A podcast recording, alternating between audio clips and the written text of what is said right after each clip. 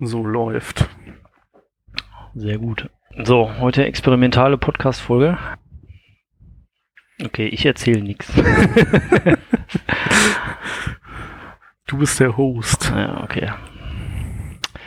Ja, okay, wir machen heute äh, mal eine experimentelle Podcast-Folge. Ähm, ein paar Dinge anders. Irgendwie mal gucken, ob wir das unter Freisprech oder anders veröffentlichen. Äh, leider ist nämlich Baldo heute gar nicht dabei. Es kam irgendwie das Kommentar zur Folge, für, zur Freisprechfolge über Dienste, äh, dass Kapitelmarken gewünscht, ge gewünscht werden. Das äh, können wir leider nicht machen, weil wir überhaupt gar keine Ahnung vom Podcasten haben. also unser Arbeitsablauf äh, besteht bestand im Wesentlichen her, äh, bisher äh, das einfach aufzunehmen mit so einem Zoom-Gerät, äh, eine Tonspur Anfang Ende schneiden, durch Auphonic jagen und veröffentlichen im Blog mit äh, den entsprechenden Verknüpfungen zu den angesprochenen Themen. Und heute wollen wir mal ein paar andere Sachen ausprobieren, äh, nämlich äh, mal mit Headset auf, aufzunehmen, um vielleicht die Tonqualität zu verbessern. Schauen wir mal, ob das was hilft. Und dann auch ähm, zwei Spuren aufzunehmen. Genau, äh, ich äh, übernehme mal Baldos Part heute und äh, stelle Fragen und zu Gast ist Leo. Äh, Moin. Um über einen Hamburg Backbone zu sprechen. So, das ist auch inhaltlich vielleicht eine experimentelle Folge, weil ähm, ich weiß natürlich ein bisschen was darüber, aber auch nicht alles so und verstehe es nicht im Detail. Und mein Ansatz ist eigentlich, dass ich das gerne verstehen würde. Deswegen tue ich einfach mal so, als ob ich gar nichts weiß und Leo alles von vorne erklärt, weil das hilft dann am meisten so, ähm, denke ich mal. Und äh, korrigiert bei mir vielleicht auch ein paar falsche Annahmen, die ich habe, weil das ist alles nur gefährliches Halbwissen. Genau. Also soll um das Backbone gehen. Leo, was ist eigentlich generell ein Backbone in Bezug auf Computernetzwerke? Ja, vielleicht sollten wir erstmal eine Sache klar machen, und zwar, wenn wir hier in Hamburg über unseren Backbone reden, reden wir nicht über unser Richtfunknetz. Ja. Also es gibt ja den berühmten Berlin Backbone, der dieser Name beschreibt das Richtfunknetz in Berlin, das auch sehr, sehr schön schon ausgebaut ist. Ähm, wenn wir über unseren Backbone sprechen, dann reden wir über unsere zentral, im Prinzip über unsere zentrale Infrastruktur, die in Hamburger Rechenzentren dafür da ist, für uns einen Internetzugang herzustellen. Das ist, was generell normalerweise ein Backbone beschreibt. Also Backbone bedeutet Rückgrat eigentlich. Also es ist eher die, Genau, also in so, in so einem normalen Netz von, von einem normalen Provider, diese Netze sind meistens ähm, hierarchisch aufgebaut.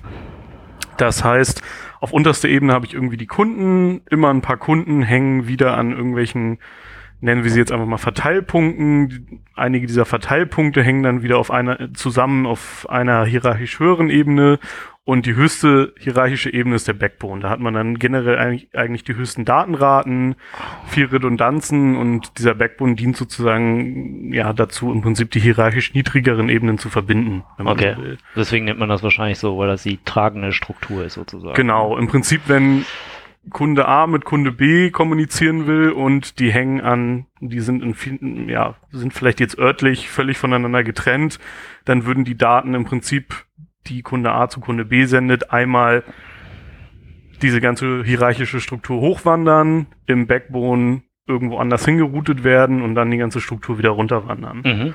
Und zumeist ist es so, dass auch dieser Backbone dann dazu dient, im Prinzip eine Verbindung zu anderen Netzen herzustellen. Also wie kann man sich das physikalisch vorstellen, was diese Backbone ist? Also dann wahrscheinlich keine DSL-Leitung. Nee, sondern wahrscheinlich im Provider-Bereich dann halt äh, multiple Glasfaserverbindungen ähm, zwischen größeren Switchen äh, oder Routern die an verschiedenen Standorten ja, stehen können. Durchaus auch, ja. Ah, okay. Alles klar, so, und wir haben dann auch sowas mit dem Freifunk, scheinbar. Genau, wir haben, wir fingen, wir fingen ja mal damit an, dass wir irgendwie Gateways hatten, die hatten wir bei diversen Providern angemietet, also eigentlich einfach virtuelle Maschinen gemietet und da die ganze Software drauf installiert, die für so ein Gateway nötig ist. Und von da haben wir dann ins Ausland getunnelt. Das war ja immer der, das Thema äh, Störerhaftung, was, was uns dazu so ein bisschen bewogen hat. Ähm, genau, und wir hatten dann mal irgendwann die Idee, dass das ja alles irgendwie vielleicht nicht so geil ist und es eigentlich viel cooler wäre, wenn man das ähm, ja, sozusagen hier direkt in Hamburg machen würde. Dann sind wir auf ähm, Rechenzentren zugegangen hier in Hamburg, haben praktisch gefragt, so. Erklär vielleicht nochmal, bevor wir dazu kommen, was ist ein Gateway? Was macht das nochmal? Ähm, genau, also das Gateway in so einem Freifunknetz, wie wir es betreiben, ähm, stellt gewisse Dienste für die Nutzer des Netzwerks bereit, also wie zum Beispiel DHCP heißt ähm, verteilt IP-Adressen an die Nutzer, macht DNS-Namensauflösung und generell dient das Gateway der, ja, der Herstellung eines Internetzugangs. Also ich kann über das Gateway praktisch in, auf das Internet zugreifen.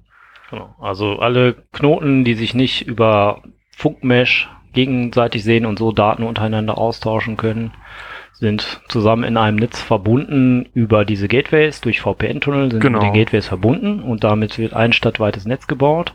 Genau. Und das hat dann diese beiden Aufgaben, einmal ein stadtweites Netz zu bauen und außerdem der, den Datenverkehr, der nicht innerhalb des Freifunknetzes geroutet werden soll, sondern aus Nach oder außen. in das Internet äh, dort eben ja, das Tor zu stellen, deswegen Gateway. Ja. Oder halt zum Beispiel auch in andere Freifunknetze über das Intercity VPN. Okay. Das, dafür Das, sind das, die Gateways das Tor da. zu anderen Netzen. Genau. Okay.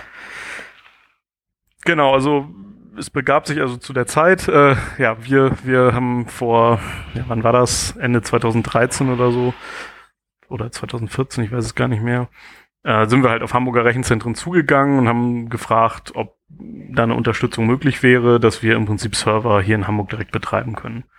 Und daraus ist dann so ein bisschen unser sogenannter Backbone entstanden.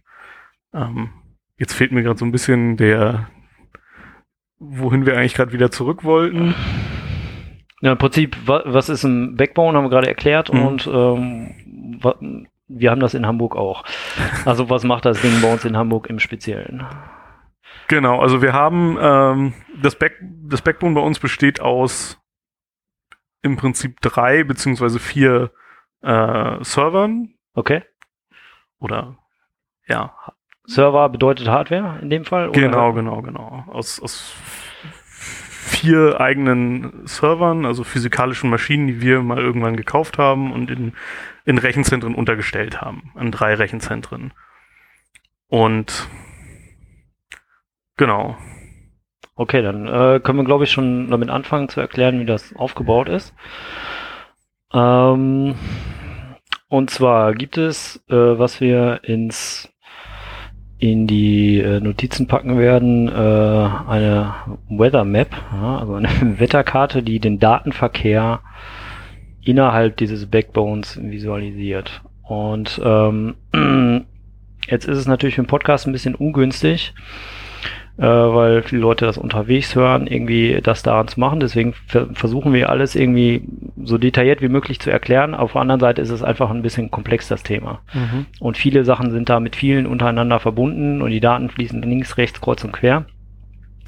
Und deswegen, wenn man die Möglichkeit hat, äh, sollte man wenigstens später oder vielleicht sogar beim Hören da einfach mal mit drauf gucken. Und ich würde sagen, wir erklären das anhand dieser Weather Map. Und du hast schon gesagt, also wir haben diese Server, die stehen jetzt in Rechenzentren. Welche sind das? Das ist alles in Hamburg, ne? Genau, das ist einmal N-Network. Das war das erste Rechenzentrum, auf das wir damals zugegangen waren. Ja. Dann IPAH Okay. und Artfiles. Das Mhm. sind die drei Hamburger Rechenzentren, in denen wir unsere eigene Hardware dann stehen haben. Und ich werde ja eben gesagt, vier Server. Ähm, bei IPAH stehen zwei mittlerweile. Und in den anderen Rechenzentren jeweils eins. Oh, krass. Okay. So, was ist, wie kann man sich das vorstellen? Man sagt ja immer Bleche zu diesen Dingern. Genau, also das sind im Prinzip ähm, ein HE-Server, also eine Höheneinheit. Das ist irgendwie so vier, viereinhalb Zentimeter oder sowas, ne? Ja, gute Frage, aber Steht im Internet, was eine Höheneinheit ist. un ungefähr so, ja, genau. Und ähm, Also kein Desktop-Computer, sondern was in ein Rechenzentrum in den Schrank geschraubt wird, so ein 19-Zoll-Schrank. genau, und die haben alle so, sag ich mal, ab 600 Euro aufwärts gekostet. Das wurde dann zumeist über Spenden finanziert. Mhm. Genau, und diese Maschinen, ähm, Haben ja, mehrere Netzwerkkarten irgendwie. ja, ich denke gerade über nach, was ist jetzt eigentlich der wichtige Punkt? Genau, also. Also ich würde gerne mal bei der Hardware anfangen, so dass man eine mhm. Vorstellung davon hat, weil es hat mhm. vielleicht auch noch nicht jeder irgendwie so, so, so ein Server-Geschichte gesehen. So, ähm, ich meine, die meisten Leute haben heute Laptops irgendwie, Desktops kennt man vielleicht auch mhm. gerade noch. So ein Server hat man jetzt nicht unbedingt mal gesehen, wenn man nichts damit zu tun hat. So. Genau, da können wir ja noch mal eine entsprechende Maschine in den Links äh, nachher aufführen. Genau, das sind ganz, ganz normale Server, sag ich mal. Also ein ganz normaler Computer so, sozusagen. Ja, wenn man so will. Auch irgendwie so ein Intel-Kiste, ist ein PC im Prinzip. Aber genau. kann der irgendwas Tolles? Ach, kann der irgendwas Tolles? Ähm ja, also es sind halt, ähm, wir, wir haben eigentlich in allen Maschinen Intel Xeons. Das ist ja so eine Prozessorreihe von Intel, die, sage ich mal, wahrscheinlich werden mich jetzt einige Leute nachher korrigieren, ich weiß es nicht genau, aber die eigentlich eher so für, für den Serverbereich ausgelegt mhm. ist. Also so im, im Desktop-Bereich hat man ja immer hier die i3s, i5s, i7s und ähm, genau, im Serverbereich sind das meistens dann die Intel Xeons. Wo, in welcher Hinsicht die sich jetzt konkret unterscheiden, kann ich aber jetzt an dieser Stelle ja, auch nicht unbedingt sagen. Mehr Cache in der CPU und sowas. Genau. Hauptsächlich teurer. Ja. ja, teuer sind sie, das stimmt, genau. Ja, und diese Maschinen, also, man muss natürlich nochmal sagen, also. Wie, wie viel CPUs sind da so drin? Ja, warte, eine Sache, die ich kurz ja. noch äh, ergänzen wollte, also man muss natürlich sagen, wenn, wenn jetzt so ein konventioneller Provider so ein Backbone aufbaut, dann werden da zumeist ja irgendwelche Router, zum Beispiel von Cisco oder ähm, Juniper oder hast du nicht gesehen genutzt. Das heißt wirklich dedizierte ähm, dedizierte Hardware zum Routen. Also das ist dann ein Router, da kannst, kann man dann auch nicht noch irgendwie zusätzliche Software installieren, da kann man keine virtuellen Maschinen drauf betreiben und so weiter. Mhm. Was wir ja machen, das ist ja auch so ein bisschen die Besonderheit und auch so ein bisschen den, den Kosten geschuldet ist. Wir nehmen im Prinzip normale Server-Hardware und benutzen die sowohl zum Routen, aber auch zum Betrieb von virtuellen Maschinen mhm. für Gateways am Ende.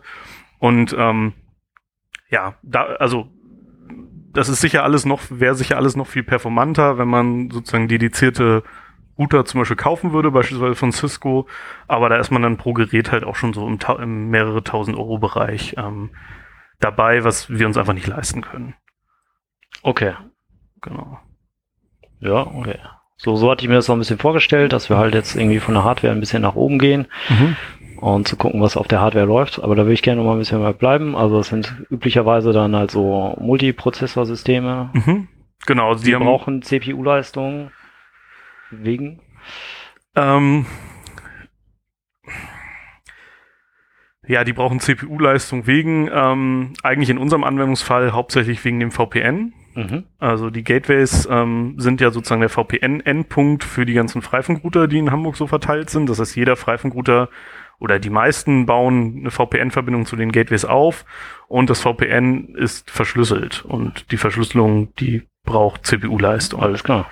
Und ähm, genau, und alle Maschinen, die wir da haben, die haben bis auf eine haben die alle vier Cores, einer hat sech, sechs Cores und einige von denen oder zwei von den vieren haben dann noch ähm, ja das sogenannte Hyperthreading dazu. Also dass ich im Prinzip ich habe vier Cores, die sehen aber aus wie acht Cores. Ähm, ja, können wir auch noch mal verlinken. Das müssen wir glaube ich jetzt hier nicht erklären. Mhm. Ähm, und die bewegen sich alle so im Bereich drei Gigahertz. Die eine hat ein bisschen weniger. Genau. Okay. So, und was das Ding hauptsächlich macht, bei uns jetzt nicht großartig was speichern. Das heißt, äh, brauchen wir nicht äh, viele Festplattenplatz drin, mhm. sondern es braucht irgendwie ein bisschen RAM, braucht eine dicke CPU, haben wir gesagt, wegen der Fair- und Entschlüsseln der, der mhm. VPN-Tunnel. Genau. Und äh, vor allen Dingen, was das Ding ja hauptsächlich macht, Daten rein und rausschubsen. Ne? Das heißt, da ist eine Netzwerkkarte drin, oder? Ja, genau richtig. Also wir haben natürlich in allen, also so, so Server-Hardware kann man, glaube ich, so verallgemeinern sagen, hat zumeist irgendwie zwei ähm, Onboard Ethernet-Ports, mhm. also ganz normal für Kupferkabel. Gigabit. Das Onboard, oder? Ja. Ja? Okay. Also würde ich jetzt einfach mal so sagen. Guck, guck mich nicht so an, ich tue jetzt mal, als ob ich gar nichts weiß. so, ne? pauschalisierend. Ja. Ähm, wir haben dann die Besonderheit, dass wir ähm, in einmal bei der Maschine bei Network, das ist Host 01, sieht man glaube ich auf der Weather Map, genau. Ähm, da haben wir noch eine Verbindung zu einem Internet-Austauschknoten, ähm, dem DKIX Hamburg. Dafür haben wir da nochmal eine ähm, 10 Gigabit Karte eingebaut, die zwei 10 Gigabit Ports hat, wov wovon wir dann einen nutzen für die Verbindung zu diesem Internet-Austauschknoten DKIX Hamburg.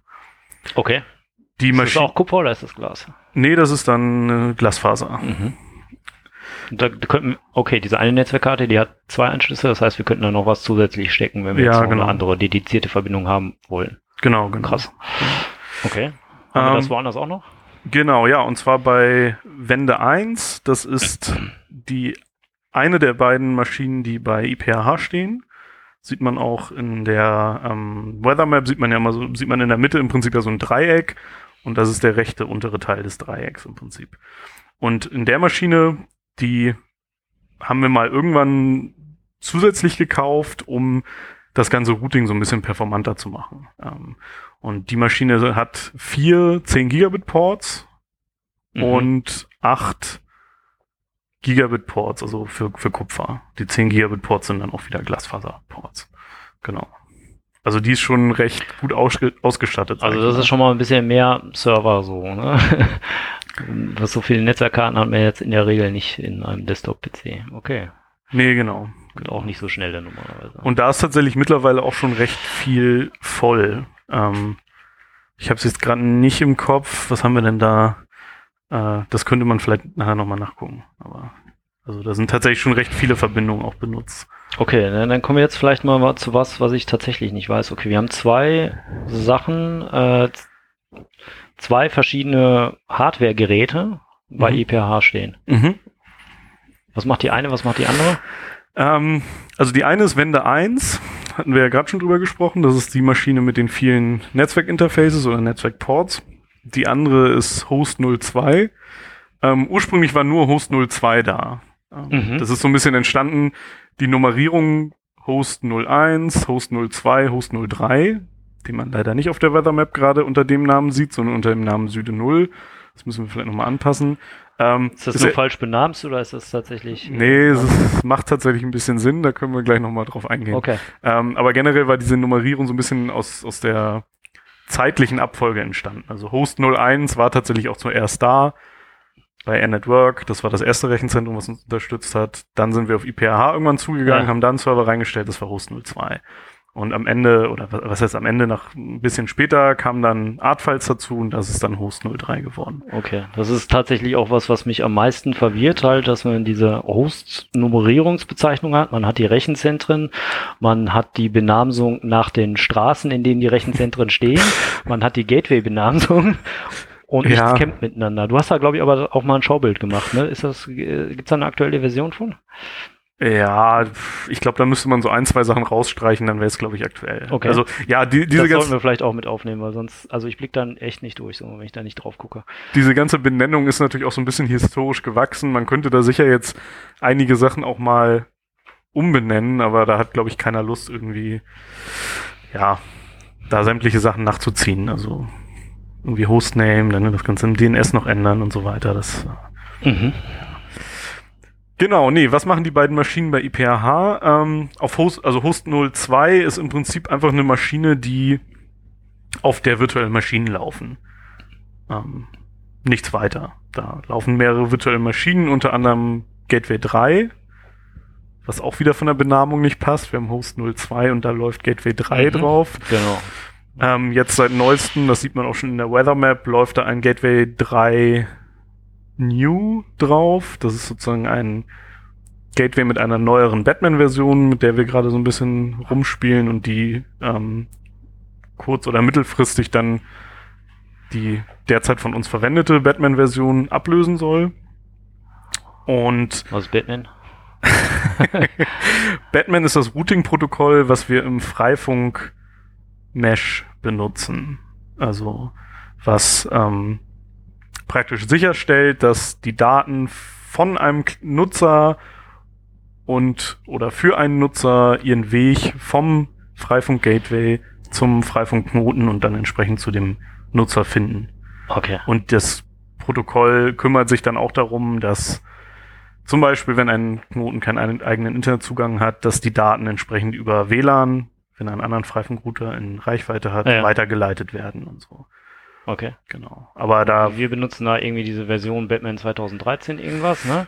genauso, das ist glaube ich Batman 14 in der Version 2013.4 oder so. Das Ja. weiß ich gerade gar nicht genau. Ja. Und das neue Gateway oder die neuen Netze, die wir da, an denen wir arbeiten, die sollen dann mit Batman 15 arbeiten und das ist dann zum Beispiel Version 2017.1 oder so. Okay, und offensichtlich ist das nicht rückwärtskompatibel und deswegen muss, muss man die parallel betreiben und kann da nicht einfach so ein Upgrade ausrollen, ne? Genau, also generell ist es, soweit ich weiß, immer so, wenn ich, wenn sozusagen von Batman 14 auf 15 oder wenn es mal irgendwann 16 geben sollte, gezählt wird, dass es diese, dieser Wechsel ist sozusagen inkompatibel. Mhm. Aber dazwischen hat man dann sozusagen immer mehrere Jahreszahlversionen. Also Batman 15 fing schon, ich weiß gar nicht, was die erste Batman 15 Version war, aber da gab es dann sicher schon irgendwie Batman 16. Punkt irgendwas und jetzt sind wir halt bei 17.1 und das ist sozusagen alles dann noch kompatibel.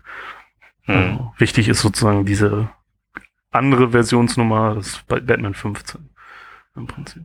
Okay, so und ähm, wir hatten ja in anderen Freisprechfolgen schon an, angesprochen, dass wir das Netz aufteilen wollen in mehrere Domänen und in diesen neuen Domänen, wenn man schon diesen Wechsel macht, wollen wir dann halt dieses neue Batman einsetzen. Mhm. Äh, weißt du, was das jetzt besser macht als unser altes? Ja, gute Frage. Äh, es ist neuer. Ja. ähm, es wird aktiv noch dran entwickelt, Ja. was halt auch ein Vorteil ist. Also das Batman, was wir in dem in Anführungszeichen normalen Hamburger Netz noch nutzen, dieses Batman 14 2013 Punkt irgendwas oder Punkt 4, ähm, das wird halt nicht mehr aktiv entwickelt. Da gibt es manchmal noch Patches, die ja darauf nochmal angepasst werden, aber ähm, über kurz oder lang muss man eh wechseln, Mhm. weil es halt wie gesagt nicht mehr unterstützt wird. Ähm, was ich glaube, was bei dem neuen Batman ähm, was sich verändert hat, ich meine, dass das so zum Beispiel Multicast-Datenverkehr unterstützt. Ähm, beim bisherigen Batman ist es so, also man muss ja immer unterscheiden zwischen Unicast-Datenverkehr, das ist praktisch Datenverkehr, der genau für ein Ziel im Netz bestimmt ist, Mhm. also zum Beispiel für einen Rechner. Multicast, das ist Datenverkehr, der für eine gewisse Gruppe von Rechnern bestimmt ist und Broadcast, das ist Datenverkehr, der für alle im Netz bestimmt ist. Mhm. Und beim bisherigen Batman ist das so, dass Multicast-Datenverkehr gehandhabt wird wie Broadcast-Datenverkehr. Was natürlich viel, viel simpler ist, einfach die Daten oder die Datenpakete an alle zu schicken, anstatt die nur an ein Paar zu schicken. Also wenn da jetzt eine Multicast-Gruppe drin steht, ignoriert er das und sagt, okay, schicke ich einfach an alle. Richtig, genau. Und die können sich dann aussuchen, ob sie da was mitmachen oder nicht. Genau, genau, genau. Und ähm, das neue Batman kann dann entsprechend auch ähm, Multicast oder unterstützt auch Multicast. Und das hat dann den Vorteil, dass halt generell die Grundlast noch mal ein bisschen sinkt, ähm, Ah, ja. im Netz so vorhanden ist. Okay, wo, wofür braucht man Multicast so üblicherweise? Wofür braucht man Multicast? Ähm, wird zum Beispiel ganz stark benutzt bei ICMP v6, also das ICMP Internet Control Message Protocol, Mhm. hoffe ich, ähm, für IPv6. Ähm, da wird das sehr stark genutzt. Also vielleicht um ein Beispiel zu machen, bei IPv4 ähm, gab es ja oder gibt es ja das, das sogenannte ARP-Protokoll, das Address Resolution Protocol. genau, da fragt im Prinzip ein Rechner ähm, ins Netz, wie die zu einer IP-Adresse gehörende MAC-Adresse ist, um sein Ethernet-Paket, was ja mit einer MAC-Adresse dann, mit einer Ziel-MAC-Adresse versehen wird, entsprechend ähm, zusammensetzen zu können, sag ich mal, oder, Mhm. oder den Header entsprechend zu setzen. Ähm, bei IPv6 macht man das Ganze jetzt in ICMP v6 und nennt sich einfach Neighbor Discovery. Mm, Und da mache ich keinen Broadcast in das gesamte Netz und frage nach dieser MAC-Adresse, sondern frage in einer gewissen Multicast-Gruppe, die von der IP-Adresse abgelitten ist, die ich, nach der ich frage. Das heißt, Also es gibt zwei hoch 128 Adressen Ja. ähm, und jeweils eine Gruppe von Adressen, diese Adressen teilen, die teilen sich sozusagen die gleiche Multicast-Gruppe. Ich weiß gerade nicht, kann, weiß leider nicht aus dem Kopf, wie, wie diese Multicast-Gruppe berechnet wird aus der eigentlichen, eigentlichen Adresse. Und ich frage dann sozusagen nur in dieser Multicast- Multicast-Gruppe. Weil mit hundertprozentiger Wahrscheinlichkeit anzunehmen ist, dass ich die Adresse in dieser Gruppe finde. Genau, genau, genau. Weil ich das weiß, dass jemand, der diese Adresse hat, hört auch in dieser Multicast-Adresse zu. Okay. Und das reduziert halt insgesamt den Traffic, weil nicht mehr im gesamten Netz gefragt wird, ähm, wer eine entsprechende oder wie die MAC-Adresse zu der IP, IPv6-Adresse lautet. Okay. Das hört sich jetzt für mich an wie eine generelle Verbesserung äh, von IPv6 gegenüber IPv4. So. Ja, Okay. aber bisher konnte Batman sozusagen diese Verbesserung nicht, Nicht nutzen. nicht nutzen und ähm, das wird jetzt anders. Verstehe. Ja, und ich, da hat sich sicher noch super viel weiteres geändert. Äh, da müsste ich mich aber auch erst noch mal einlesen, äh, Ja. was, Alles klar. was da so dazu. Ähm, check mal kurz, ob die Aufnahme noch läuft, weil ich äh, gerade eben so einen Pling auf dem Kopfhörer hatte. Ja, also sieht gut aus, wenn du noch mal Ja, doch. sehr schön. Alles klar. Okay, äh, jetzt sind wir ein bisschen äh, abgeglitten irgendwie, äh, so ein bisschen über die Hardware gesprochen in den Rechenzentren und die Mhm. verschiedenen Aufgaben. Ich glaube, zur Hardware brauchen wir jetzt nicht mehr so viel zu sagen. So, da laufen dann halt virtuell mehrere Maschinen auf diesen physikalischen, echten vier Maschinen. Genau. Und in der Basis, ja, da sind wahrscheinlich Betriebssysteme irgendwie so ein bisschen aufeinander gestapelt, ne? Ja, genau. Also man hat immer ein, wir nennen es eigentlich Host-System. Ähm, das ist sozusagen das Hauptsystem auf der entsprechenden Maschine, von der aus, von, von dem aus die ganze Verwaltung erfolgt. Das heißt, von dem, diesem Host-System aus erstellt man virtuelle Maschinen, startet sie neu und so weiter, konfiguriert sie. Ähm, Okay, also das, was in dieser äh, Weather Map Host äh, 123 heißt, Mhm. ist tatsächlich so die niedrigste Ebene. ja, genau, exakt. Okay. Okay, was, was läuft da für ein Betriebssystem drauf? Windows 95? Ah, ach, 98 äh, Version, zu- nee, wie hieß das? Egal. C. ähm, das ist ähm, fast überall im Moment äh, CentOS. Okay. Ähm, das heißt, die Was ist das? Ist das äh, CentOS ist, glaube ich, die, ist das die Community-Version von Red Hat? aha, also ein Linux? Ein Linux, richtig, richtig. Ähm, auf Host 2 läuft tatsächlich aber, glaube ich, noch ein Debian. Äh, kann man nachgucken. Nee, ist auch schon CentOS. Nee, okay, dann läuft im Prinzip überall CentOS. Okay, also irgendwie ein Linux, was darauf spezialisiert ist, was zu tun. Warum nimmt man gerade CentOS? äh, ich nicht. Puh, ja, long story. Ähm, Ja, wir haben Zeit. CentOS war, also als wir angefangen haben mit 10 Gigabit Glasfaserverbindungen, Ja. hatten wir sehr viele Probleme mit, ähm, der Stabili mit der Stabilität des Linux-Kernels, weil da anscheinend in vielen Kernel-Versionen irgendwelche Bugs enthalten sind, die dafür gesorgt haben, dass die entsprechende Maschine mit 10 Gigabit Verbindung ja öfter mal einfach neu gestartet hat. mhm.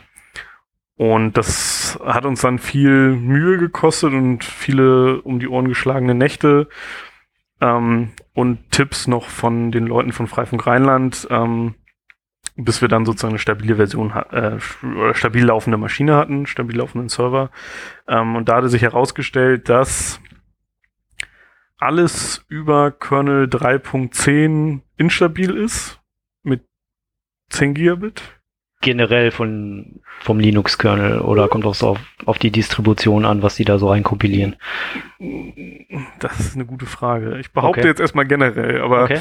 ähm, ja, und zu der Zeit war, oder müsste es eigentlich immer noch so sein, ist, war CentOS die Distribution, die standardmäßig mit einem 3.10 Kernel kam. Mhm. Und das war dann halt ganz nett, weil man dann sozusagen direkt eine Distribution mit passendem Kernel hatte, der dann auch noch entsprechend gepatcht wird und so. Mhm. Also Sicherheitspatches bekommt und so. Okay, also hauptsächlich wegen diesen 10 Gigabit Netzwerkkarten, aber ist das auch noch besonders toll für Virtualisierung dann oder ist das eigentlich egal? Ich behaupte jetzt einfach mal, das ist eigentlich egal. Okay. Ähm, was mir tatsächlich ganz gut gefällt bei CentOS ist die Art, wie das Netzwerk konfiguriert wird. Also ich kannte da bisher vorher immer nur Debian. Mhm. Ähm, fand ich bis dahin auch super und bin aber mittlerweile der Meinung, dass man bei CentOS ein paar Sachen einfach noch ein bisschen hübscher machen kann. Ähm, da, dass man sich nicht irgendwelche Skripte noch schreiben muss oder so, die irgendwelche zusätzlichen Routing-Tabellen und so konfigurieren, sondern dass man das eigentlich nativ, ja, dass das Betriebssystem das im Prinzip schon direkt kann Mhm. über die Konfigurationsdateien. Aber diese Auswahl der Linux-Distribution ist ja auch so immer so ein bisschen äh, eine Glaubensfrage. Ähm, Ja. ja, für uns funktioniert's jetzt so. Okay, also wir haben die Hosts auf der untersten Ebene äh, mit dem CentOS. Ähm, das ist wichtig, weil die unterste Ebene quasi die Hardware kontrolliert, dass das Genau, da und- stabil drauf läuft. Und auch die entsprechenden virtuellen Maschinen startet zum Beispiel nach. Genau, jetzt haben wir da verschiedene VMs, also virtuelle Maschinen, oben drauf gestapelt. Mhm. Weil, äh, warum, warum macht man das? Warum betreibt man nicht irgendwie alle Funktionen, die so ein Server haben soll, auf diesem Host-System?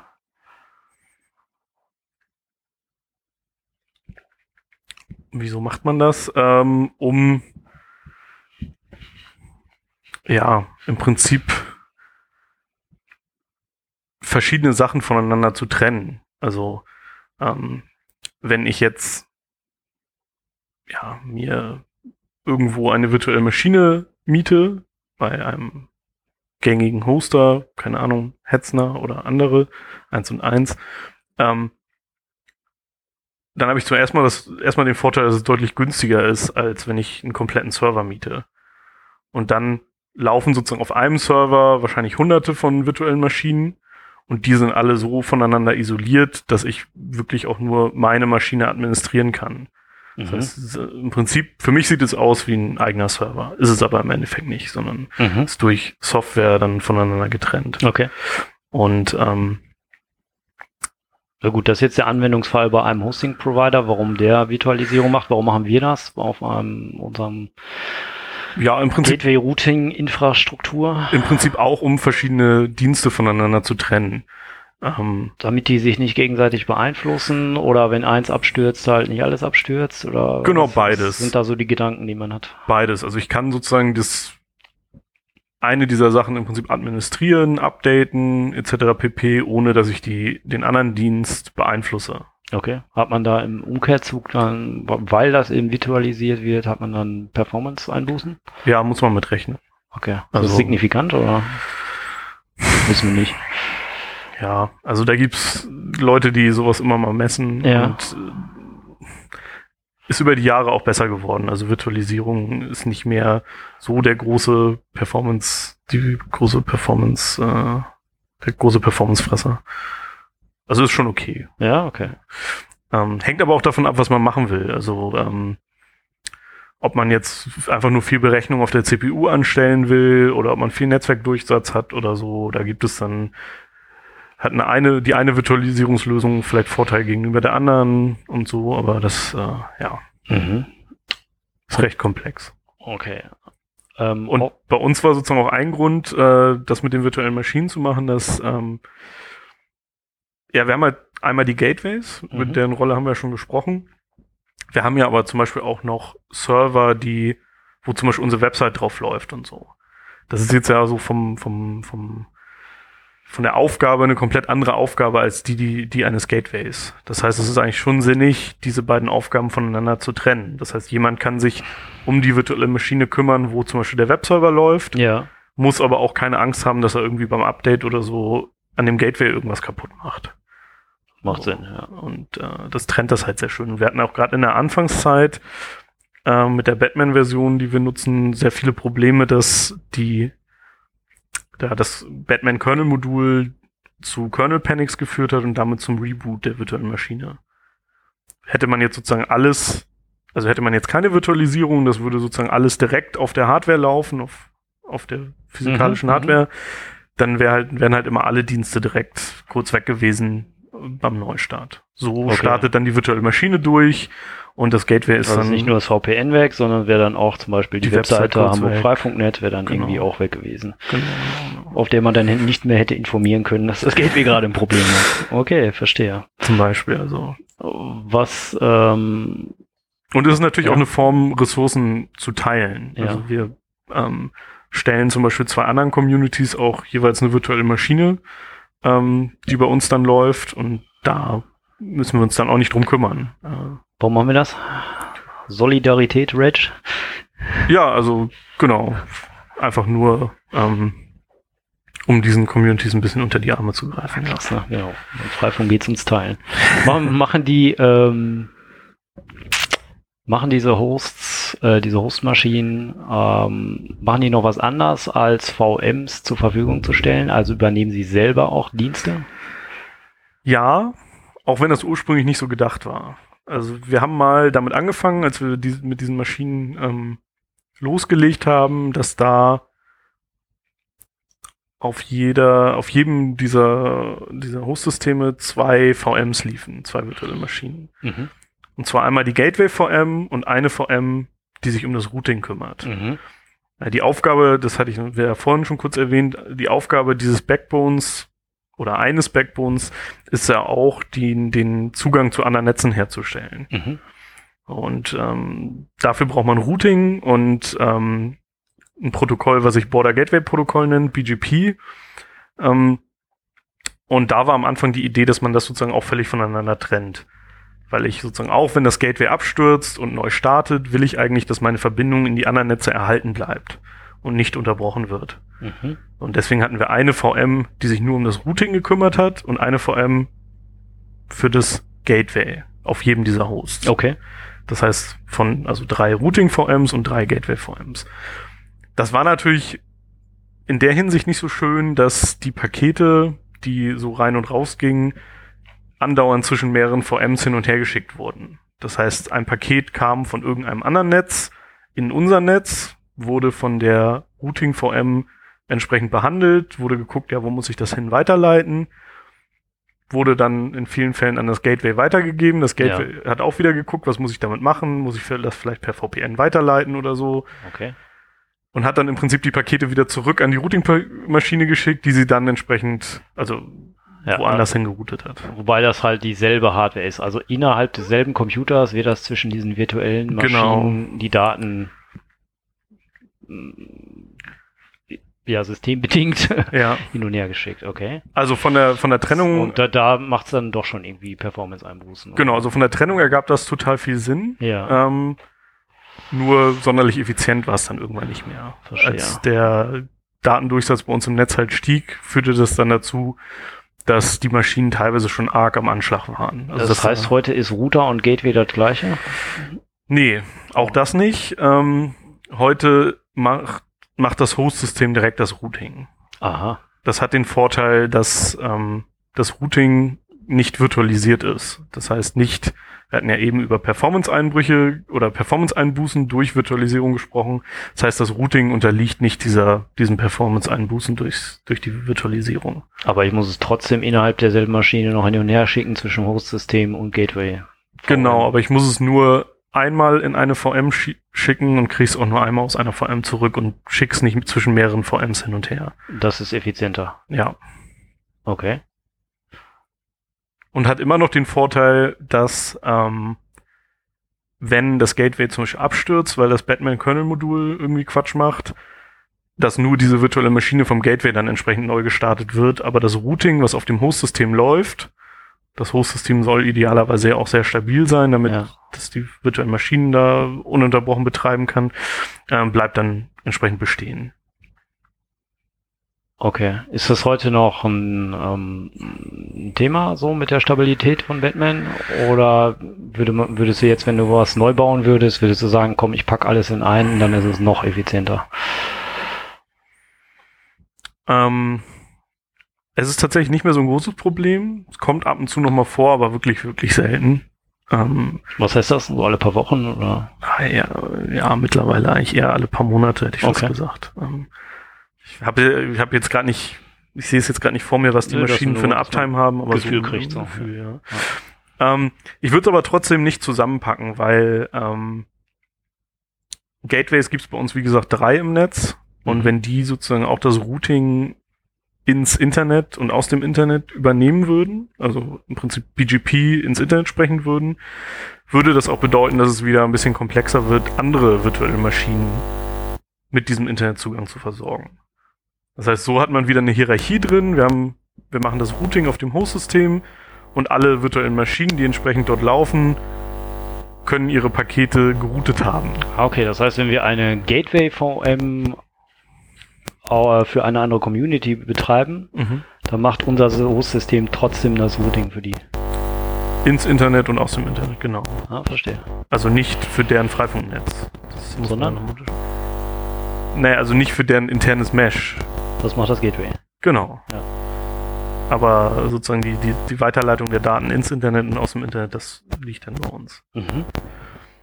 Ähm, und tatsächlich, ähm, ja, also man möchte immer, wenn man ähm, BGP mit anderen Leuten spricht, mit anderen Netzen, also zum Beispiel mit den entsprechenden Rechenzentren, N-Network, IPRH und Artfiles oder an einem Internet-Austauschknoten wie dem D-Kix, den wir vorhin schon erwähnt haben, oder den E-Kix.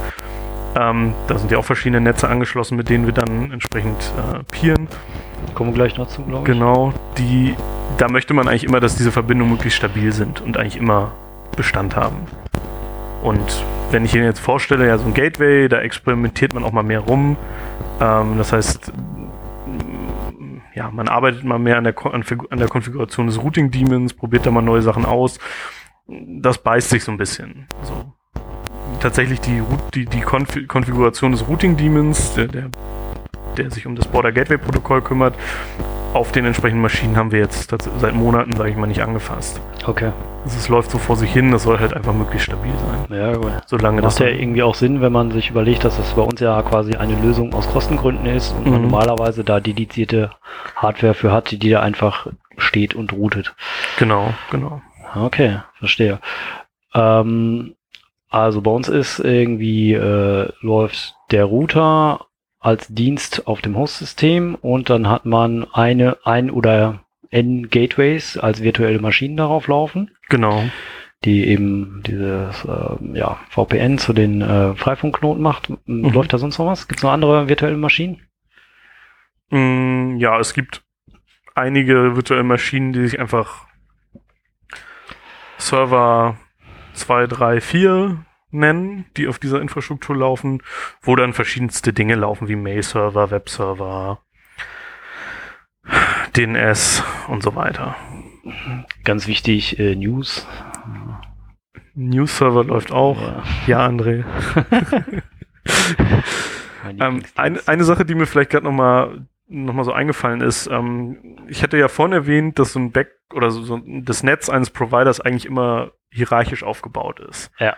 Das heißt, am unteren Ende, ähm, wenn man sich einen umgedrehten Baum vorstellt. Nee, also wenn wir uns mal einen ja, Baum ja. vorstellen, wäre sozusagen am oberen Ende die Blätter, das sind irgendwie die Kunden.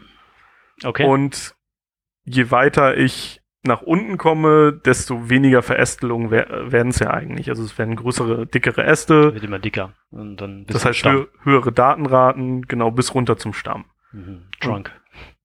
Kommt ja auch vor, so ja, Begrifflichkeiten. Ja, okay, verstehe. Genau, und diese Hierarchie sieht man tatsächlich auch bei uns im Netz. Wenn man einfach mal sich vorstellt, wir haben, wir sind in diesen drei Rechenzentren. Ja. Diese drei Standorte sind miteinander verbunden und ähm, es wird ein Routing gemacht auf allen dieser, also auf allen Maschinen da. Also ja. auf Host 1, Wende 1 und Host 3 in diesem Fall. ja, das Namensschema ist scheiße. Ähm, die sind sozusagen miteinander verbunden und bilden eigentlich die oberste Hierarchie. Ja. Darunter in der Hierarchie kommen dann die Gateways. Ja. Also auf jeder dieser Maschinen läuft ein Gateway und jedes Gateway versorgt eine gewisse Anzahl von Freifunkknoten. Mhm. Und an den Freifunkknoten hängen dann die Nutzer des Freifunknetzes. Also sind praktisch in der Hierarchie ganz unten. Mhm. So erkennt man halt diese Hierarchie bei uns auch wieder. Mhm. Wir haben halt wenig Hierarchieebenen, aber ähm, sie sind da. Genau. Und ab, ab Gateway könnte dann man das quasi bei uns in der topologischen Darstellung der Knotenkarte eigentlich ganz gut sehen. Wenn die Knotenkarte denn mal die Gateways als Gateways wieder richtig erkennen würde. Ne? Also da gab es ja früher diesen Knopf oben rechts, äh, der ist jetzt ein Kettensymbol, glaube ich. Ist Ja. Das? Ähm, der früher noch die VPN-Verbindung angezeigt hat zu den Gateways. Und dann kann man sich quasi diesen Baum schön anzeigen lassen mit dem Unterschied, dadurch, dass wir Mesh-Verbindungen zwischen diesen Routern noch haben, dass wir quasi auf einer unteren Ebene noch Verbindungen haben, was jetzt eher untypisch ist für so ein Netz, oder? Normalerweise ist das ja eigentlich nur Auch gar nicht a- unbedingt. eindeutig verästelt. Ne? Also ich, man kann, also auch bei so in so Provider-Netzen können auch nicht nur auf oberster Ebene de, des Backbones Mhm. so Querverbindungen sein, sondern auch auf niedrigeren Verbindungen. Ist jetzt nicht unbedingt so der Standard, aber ist schon möglich. Das sind dann zumeist Verbindungen, die vielleicht nicht so super redundant ausgelegt sind und vielleicht auch nicht so eine super hohe Datenrate haben.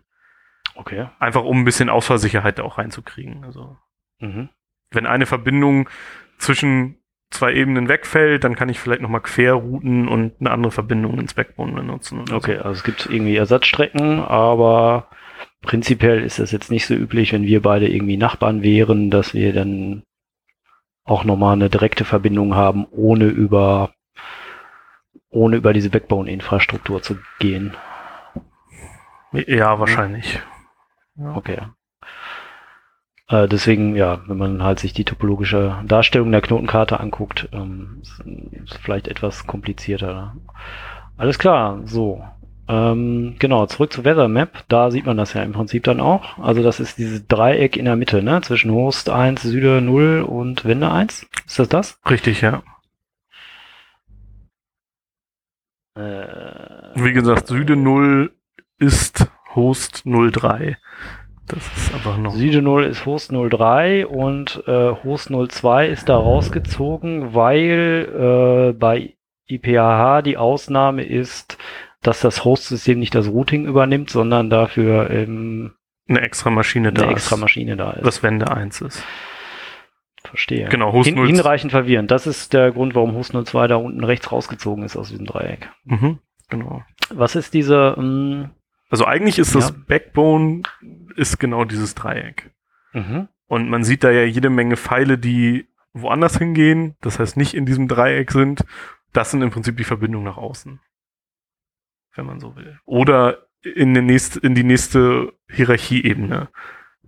Also nächst, Okay. nächst niedrigere Hierarchieebene. Warum gibt es dieses Dreieck überhaupt? Also warum müssen die Router in unserem Netz untereinander Daten austauschen?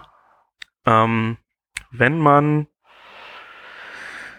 sich am Internet beteiligt, indem man mit anderen Netzen BGP spricht, also das Border Gateway Protokoll, also sogenannte Peerings aufbaut mit anderen Netzen oder ja, doch, Peerings aufbaut, ähm, und man hat mehrere Standorte, kann man niemals sicher sein, wo ein Datenpaket reinkommt. Also, ich schicke eine Anfrage zu Google, Ja. das ist ja im Prinzip erstmal ein Datenpaket. Also ich jetzt von meinem Heimrechner Ja, oder irgendwo in unserem Netz. irgendwo im Netz, okay? Schick eine Anfrage zu Google. Das weiß ich selber, ich, wo ich die- dieses rausschicke. Also das weiß das Backbone, wo, wo er dieses Paket jetzt zu Google am besten hinschickt. Ja.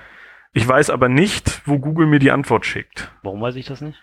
Das kann ich nicht beeinflussen. Das hängt davon ab, wie Google intern seine Gu- Routen berechnet und, sagt, und sozusagen feststellt, was für, für sie die beste Route ist. Genau. Das, Das heißt, wenn ich einen Nutzer habe, ja. der im Freifunknetz zum Beispiel an Gateway 2 hängt, ja. sehen wir links unten in der Weather Map, der schickt eine Anfrage an Google. Vermutlich würde diese Anfrage unser Netz direkt bei Host 1 verlassen, also ins Internet geroutet werden zu Also Google. des Routers auf dem Gateway 2 läuft. Genau, also Host 1, Ja. genau. Ähm, die Antwort auf diese Anfrage kann aber genauso gut bei IPRH oder Artfiles reinkommen. Und das, liegt nämlich daran, weil die fremden Netze, also Google oder Mhm. die anderen Netze dieser Welt, ihre Antworten nicht direkt an eine Maschine von uns schicken, sondern prinzipiell an unser Netzwerk und sich dort eine Maschine aussuchen, von dem sie denken, das ist jetzt meine beste Rückroute. Ähm, ja, also sie schicken natürlich das Datenpaket schon an eine konkrete IP-Adresse, Ja. die in unserem Netz liegt. Aber die, die sich aussuchen. Also es ist jetzt nicht so, äh, sie nehmen von ihrem, von der Anfrage quasi den Absender und schicken es exakt dahin zurück. Doch, Dann würde es ja immer den gleichen Pfad laufen. nein. Aha, warum? Ähm, weil über das Border Gateway Protokoll ähm, werden nur, also ja, was vereinfacht gesagt, was macht das Border Gateway Protokoll? Wenn ich mit jemandem peere, sage ich meinem Peering-Partner, was zum Beispiel auch Google sein kann oder jemand anderes, hallo, ich habe die und diese IP-Netze und äh, du kannst mir Datenverkehr für die, diese IP-Netze schicken mhm. so ein IP-Netz, in unserem Fall ist das ein Slash 24-Netz oder in der alten Darstellung 255.255.255.0 Mhm. als Netmask, ähm, umfasst dann entsprechend ähm, die 256 IP-Adressen, Mhm. also Ja, ja, passt nu schon. nutzbare 200 Minus zwei. minus 2. Ähm, und das mache ich aber an allen drei Standorten. Das heißt, ich mache das auf Host 1, auf Wende 1 und auf Host 3. Teile ich diese Informationen sozusagen Und meinen Peering-Partnern mit. Dieselbe oder andere. Nee, exakt die gleiche. Exakt. Okay. Und das heißt, wenn, das heißt, aus Googles Sicht gibt es im Prinzip drei Wege in unser Netz. Entweder über Host 01, Wende 1 oder Host 3. Ja. Und das hängt dann von internen Entscheidungen bei Google ab, von Algorithmen, die sagen, dass ein, einer von diesen Wegen in unser Netz ist sozusagen für sie der günstigste.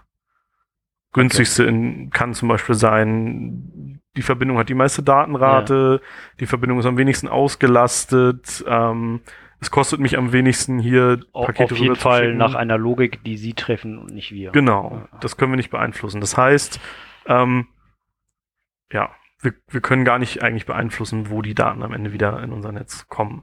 Deswegen ist es eklatant wichtig, dass diese drei Standorte in unserem Fall, die ähm, das Border Gateway Protokoll sprechen mit dem Rest des Internets oder bestimmten anderen Netzen, alle untereinander voll vermascht sind, also voll miteinander verbunden sind. Mhm.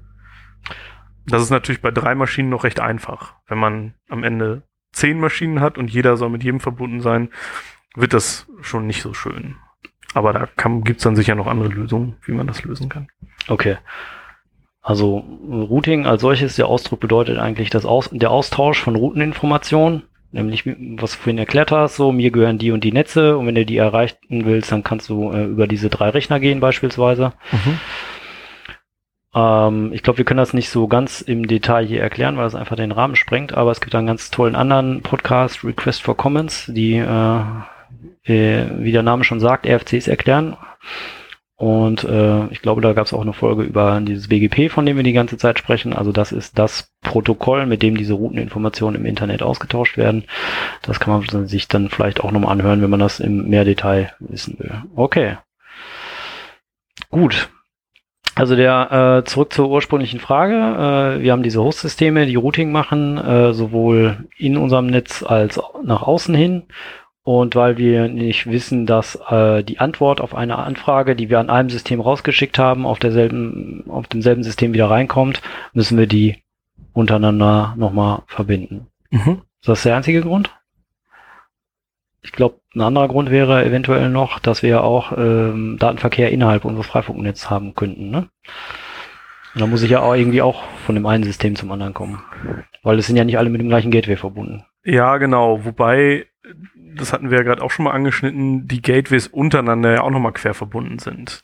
So. Also die haben also das sozusagen. heißt jetzt gar nicht alles aufgemalt. nee, genau. Also da, Schweinerei. da gibt es aber tatsächlich eine andere Grafik, glaube ich, für die können wir nochmal raussuchen. Die ist aber, glaube ich, nicht ganz aktuell. Ähm, also Da, also Die- das wird die- auf einer anderen Ebene abgefangen. die sozusagen. Gateways haben nicht nur ein VPN zu den Freifunkknoten, Ja. sondern haben auch ein VPN untereinander nochmal, um sozusagen ein Batman-Netz zu haben. Fastly zwischen den Gateways. Genau, genau, als VPN-Daemon, ja. Okay. Ähm, Das heißt, Datenverkehr, Ja. der tatsächlich im Freifunk-Mesh bleibt, Ähm, ja, Okay, ja, kommt okay. gar nicht in dieses Dreieck, sondern bleibt auf den Gateways. Ich versuche jetzt mal irgendwie ein Beispiel zu konstruieren. Also mein Router ist jetzt mit Gateway 2 verbunden, also mein Freifunkknoten ist mit Gateway 2 verbunden, schickt da über VPN was hin und ich möchte mit dir kommunizieren. Du hängst aber an Gateway 1. Mhm. Dann geht das jetzt nicht durch diese ähm, durch dieses ganze System durch, also von Gateway 2 nach Host 1, nach Süde 0, nach Gateway 1 und dann Mhm. wieder zu deinem Knoten, sondern es geht direkt von Gateway 2 nach Gateway 1, weil die eben auch noch eine direkte Verbindung haben. Also es bleibt quasi auf, auf der zweiten Ebene äh, von unserem Baum. Ja, im Prinzip ja. Okay. Man muss natürlich dann nochmal unterscheiden zwischen äh, logischen, nenne ich sie jetzt mal, und realen Verbindungen. Ne? Also zwischen Gateway 1 und 3 existiert eine VPN-Verbindung. Die sieht ja aus wie eine direkte Verbindung. Also ich tue da, tu da ein Paket rein und das kommt auf der anderen Seite direkt wieder raus. Mhm. Das Paket muss natürlich dazwischen in diesem VPN ja auch noch irgendwo lang geroutet werden, um zu Gateway 1 Auf zu einem kommen. physikalischen Kabel. Genau. Ja. Und da ist man natürlich wieder in diesem Dreieck. Aha. Also okay, es ist, Also das es ist de facto eventuell dasselbe Kabel, aber da laufen halt verschiedene Tunnel drüber. Ja, genau. Okay. Ja, ja, also, genau. Das ist tatsächlich der Grund, warum, warum wir das jetzt hier erklären müssen. Und das echt alles gar nicht so einfach ist. Okay. Ja, weiß ich nicht. Müssen wir dazu noch was sagen, zu dieser Dreiecksverbindung? Eigentlich nicht, ne? Das ist damit hinreichend erklärt, hoffe ich. Also wirklich wichtig, dass man auf das Bild guckt, glaube ich, weil sonst wenig Chancen, das zu verstehen.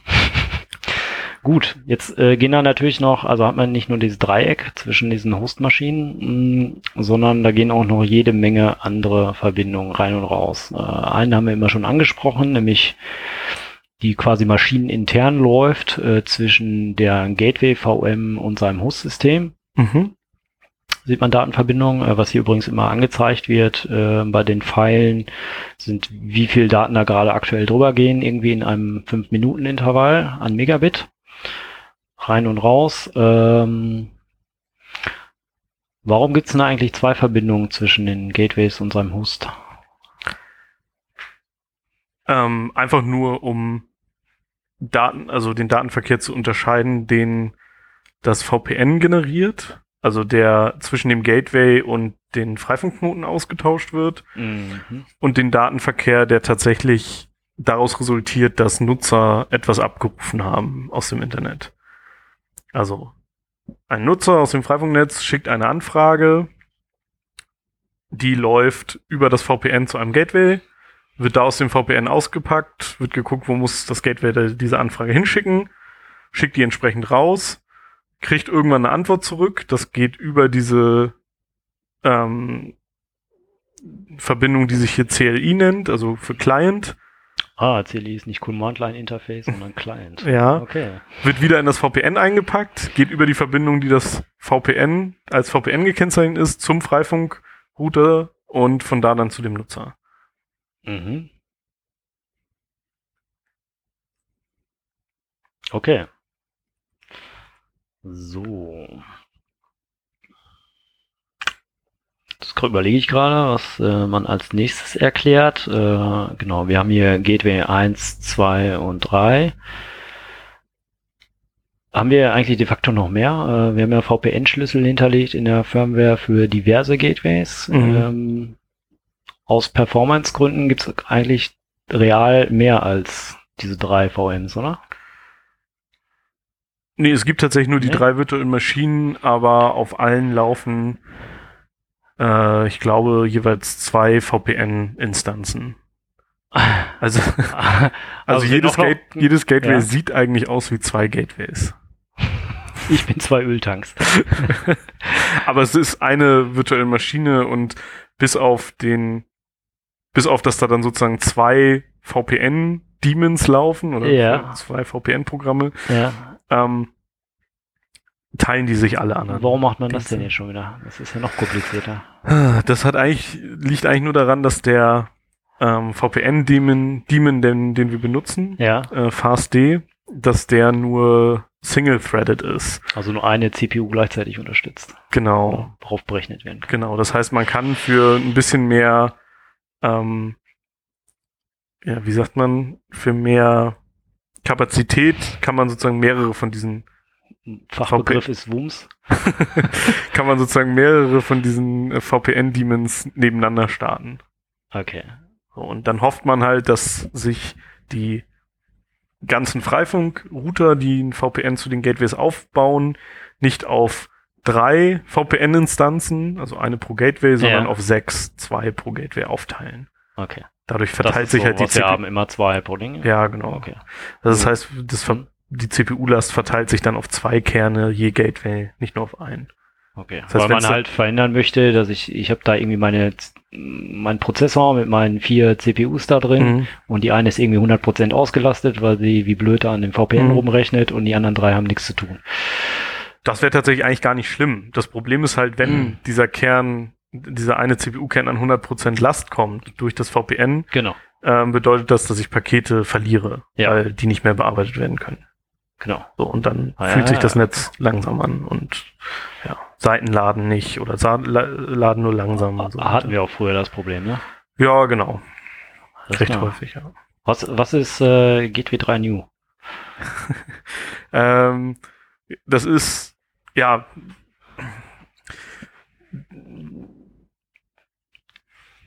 Ja, also die, die, ja. Das Problem, was wir haben in Hamburg, ist eigentlich, dass unser Freifunknetz zu groß ist. Ähm, das Batman-Routing-Protokoll wurde nicht entworfen für Netze dieser Größe.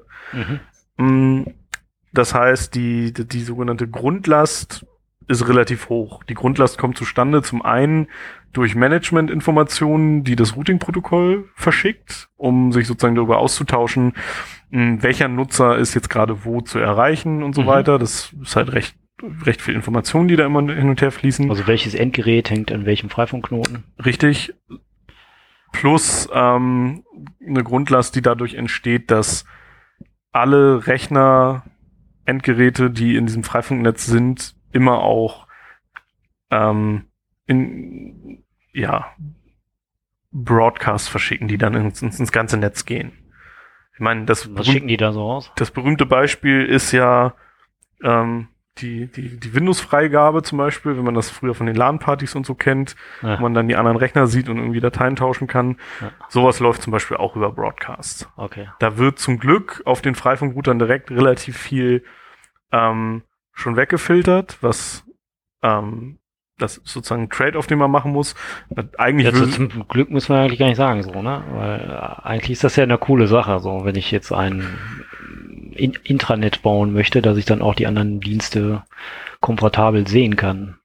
Exakt, also zum Glück in der Hinsicht, dass sonst wahrscheinlich das Netz nicht mehr funktionieren würde. Ja. Wir haben jetzt ungefähr 1000 Freifunkknoten. Die Anzahl der Freifunkknoten beeinflusst halt die Grundlast, die durch die Managementinformationen des Routing-Protokolls hervorgerufen Ja. wird.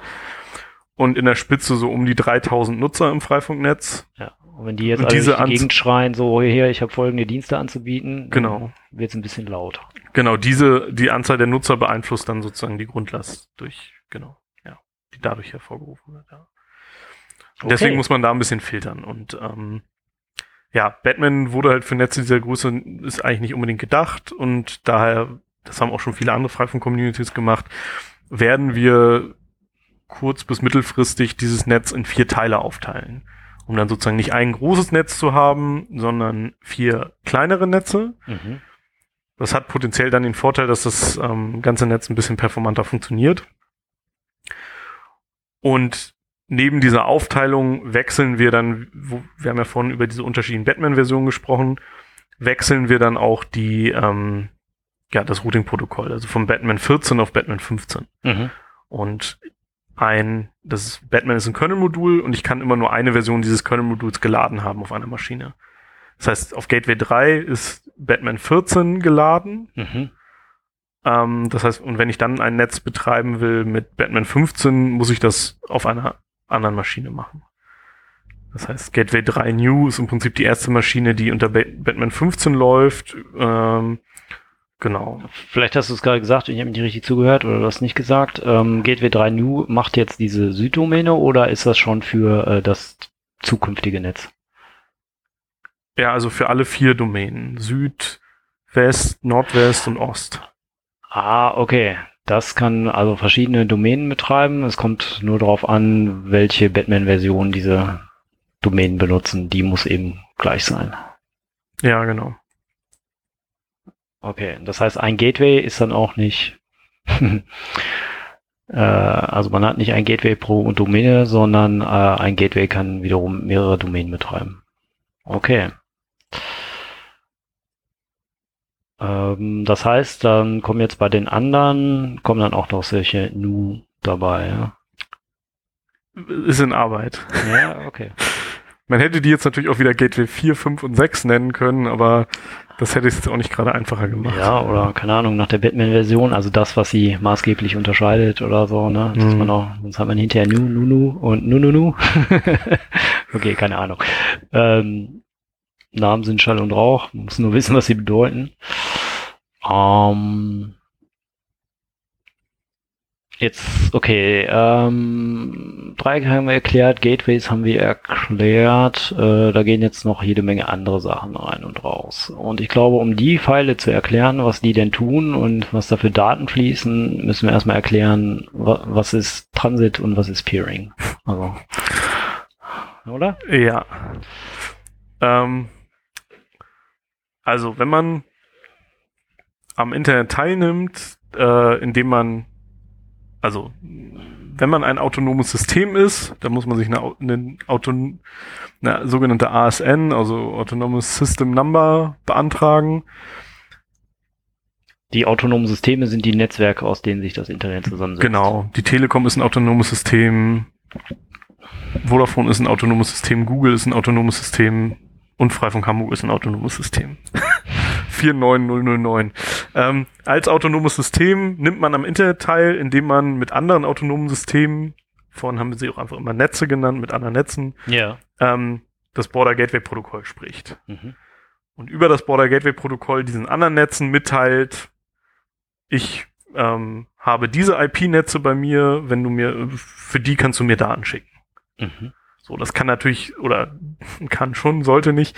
Äh, jeder kann da erstmal, ähm, oder jeder sollte natürlich dann nur entsprechend ähm, das für seine Netze mitteilen. Also Mhm. wir haben ein IPv4-Netz, wir haben ein IPv6-Netz und das teilen wir unseren Peering-Partnern mit. Mhm. Und der Unterschied jetzt zwischen Peering und Transit ist eigentlich, aber bei Peering schließen sich eigentlich zwei gleichartige Partner zusammen. Wer sind denn jetzt diese Partner? Die anderen autonomen Systeme, ne? Ja, genau. Okay. Bei Peering schließen sich immer zwei gleichartige Partner zusammen und tauschen praktisch die Routen in ihre eigenen Netze aus.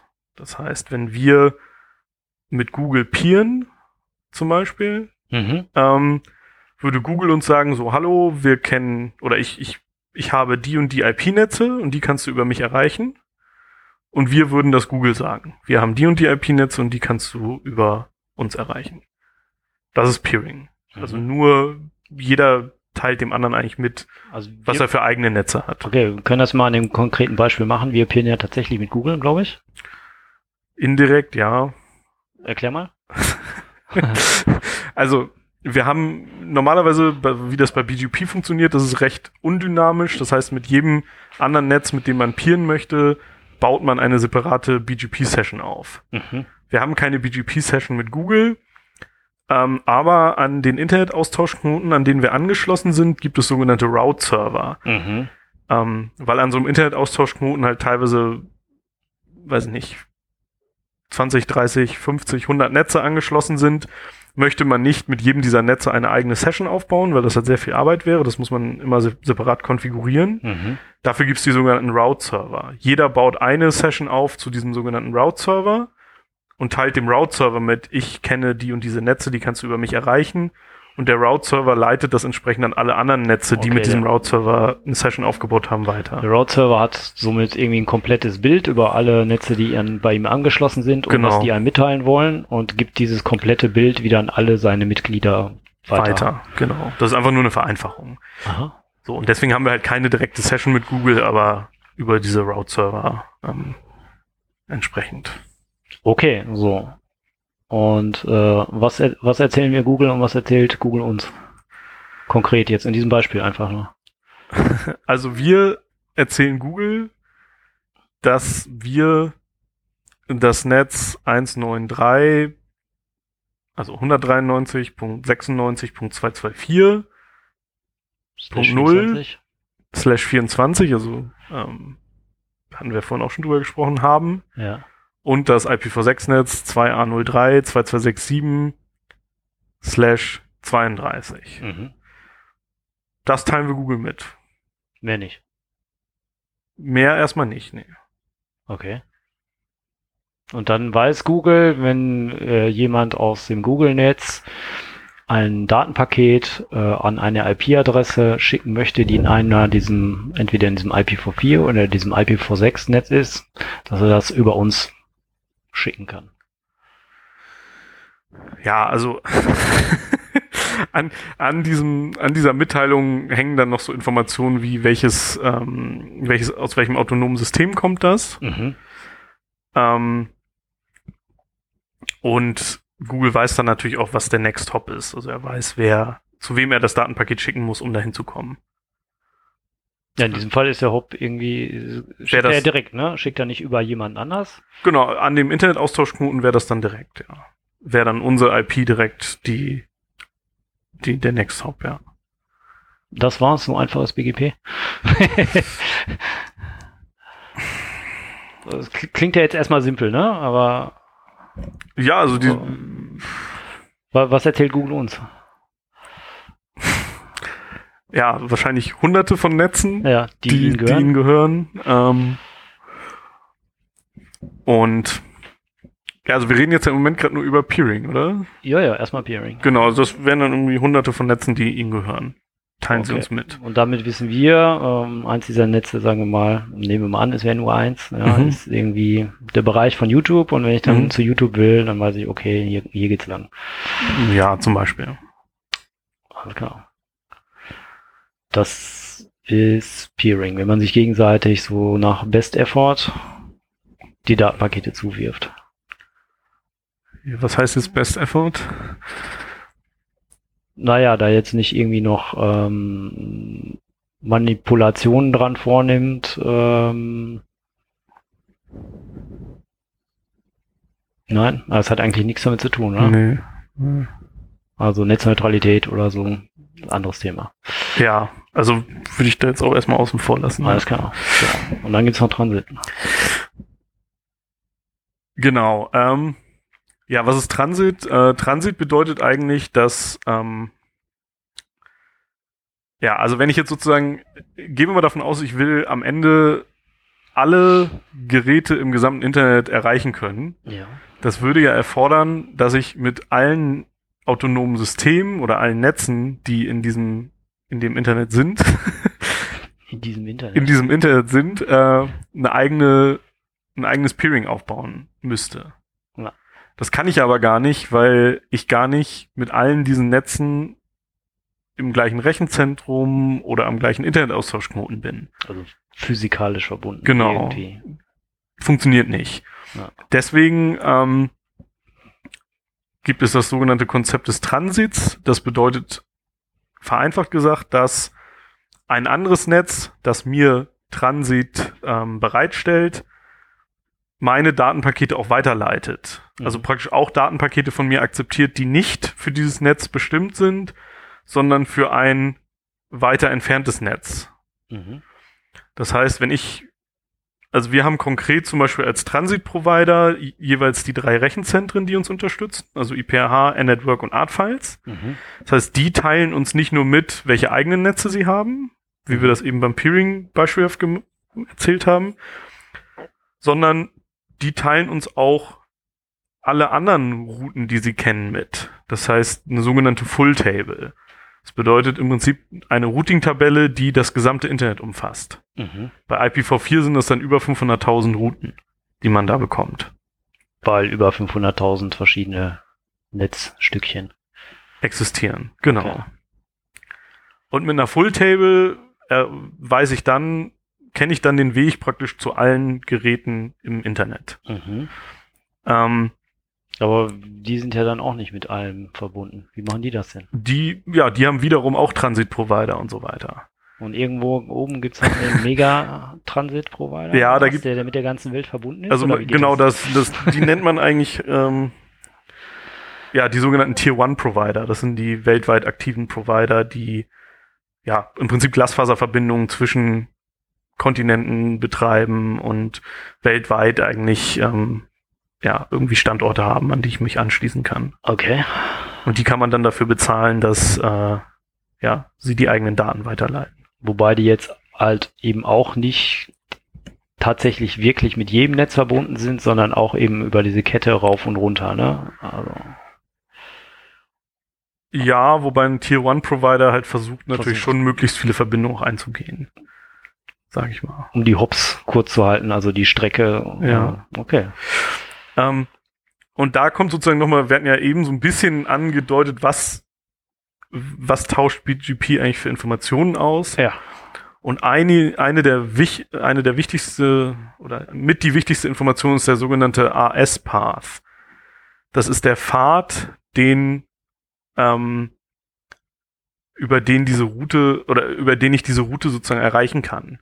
Das ist jetzt nicht ein Pfad, ein physikalischer Pfad in dem Sinne, dass ich über mein Datenpaket über verschiedene Router wandern muss, um zum Ziel zu kommen, sondern im Prinzip ein logischer. Äh, Dieses Netz muss die und die autonomen Systeme durchqueren, um dahin zu kommen.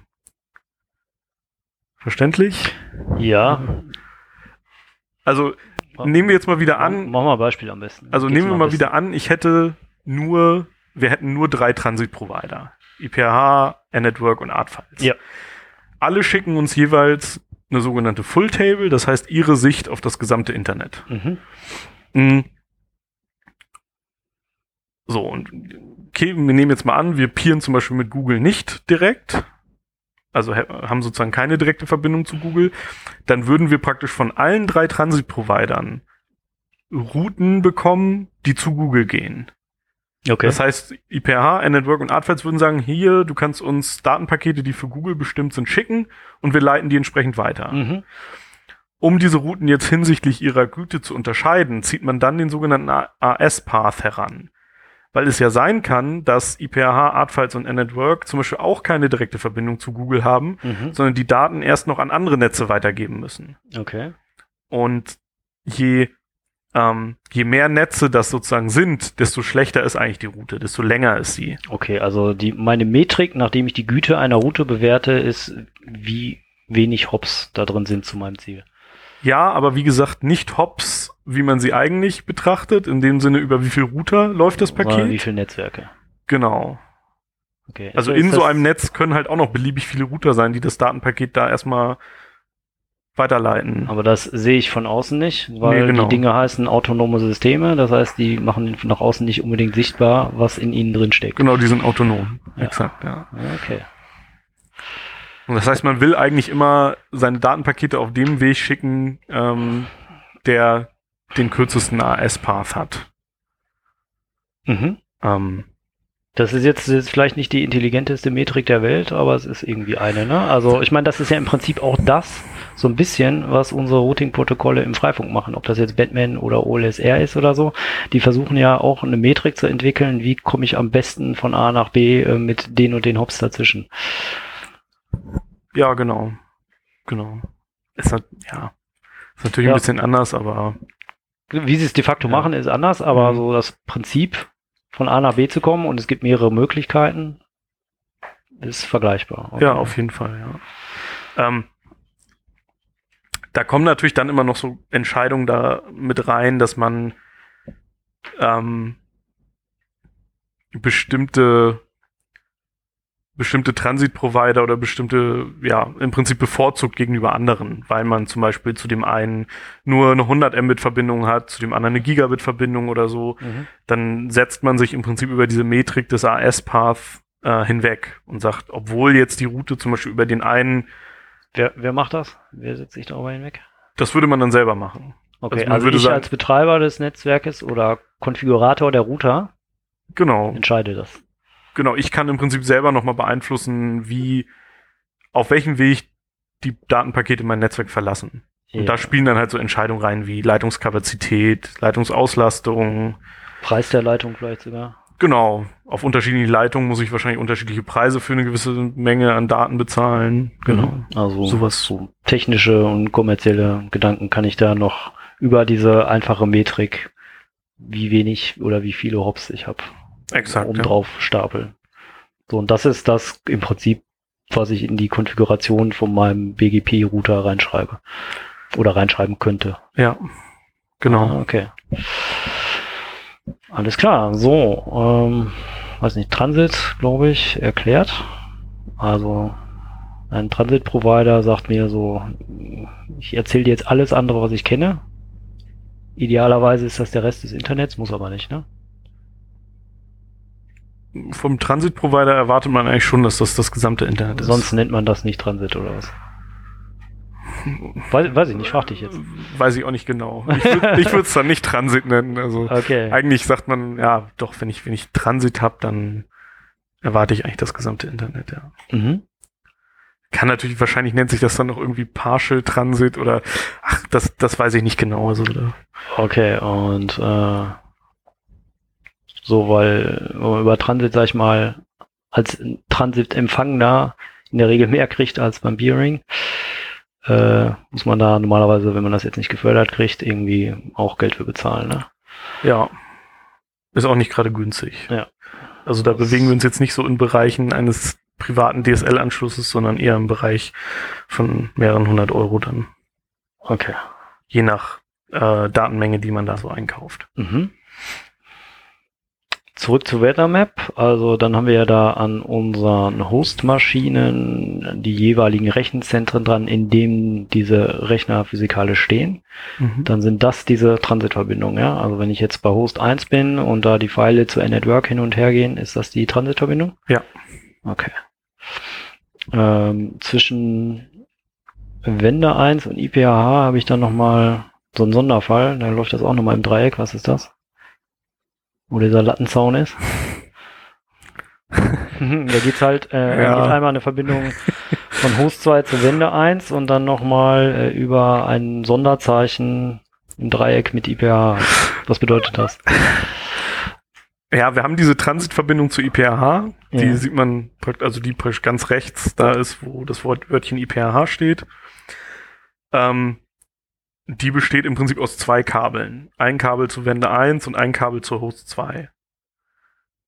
So, das heißt im Prinzip, Wende 1 hat eine IP-Adresse im Netz von IPRH und Host 2 hat eine IP-Adresse im Netz von IPRH. Okay, warum hast du jetzt nicht zwei Pfeile hingemalt? Warum laufen die über diesen Knotenpunkt? Ist da physikalisch irgendwas oder Nee. irgendwas symbolisieren? Also der Knotenpunkt, das ist auch nicht ganz richtig, weil die Daten sozusagen nicht von Host 2 nach Wende 1 fließen können über diesen Knotenpunkt. Aha.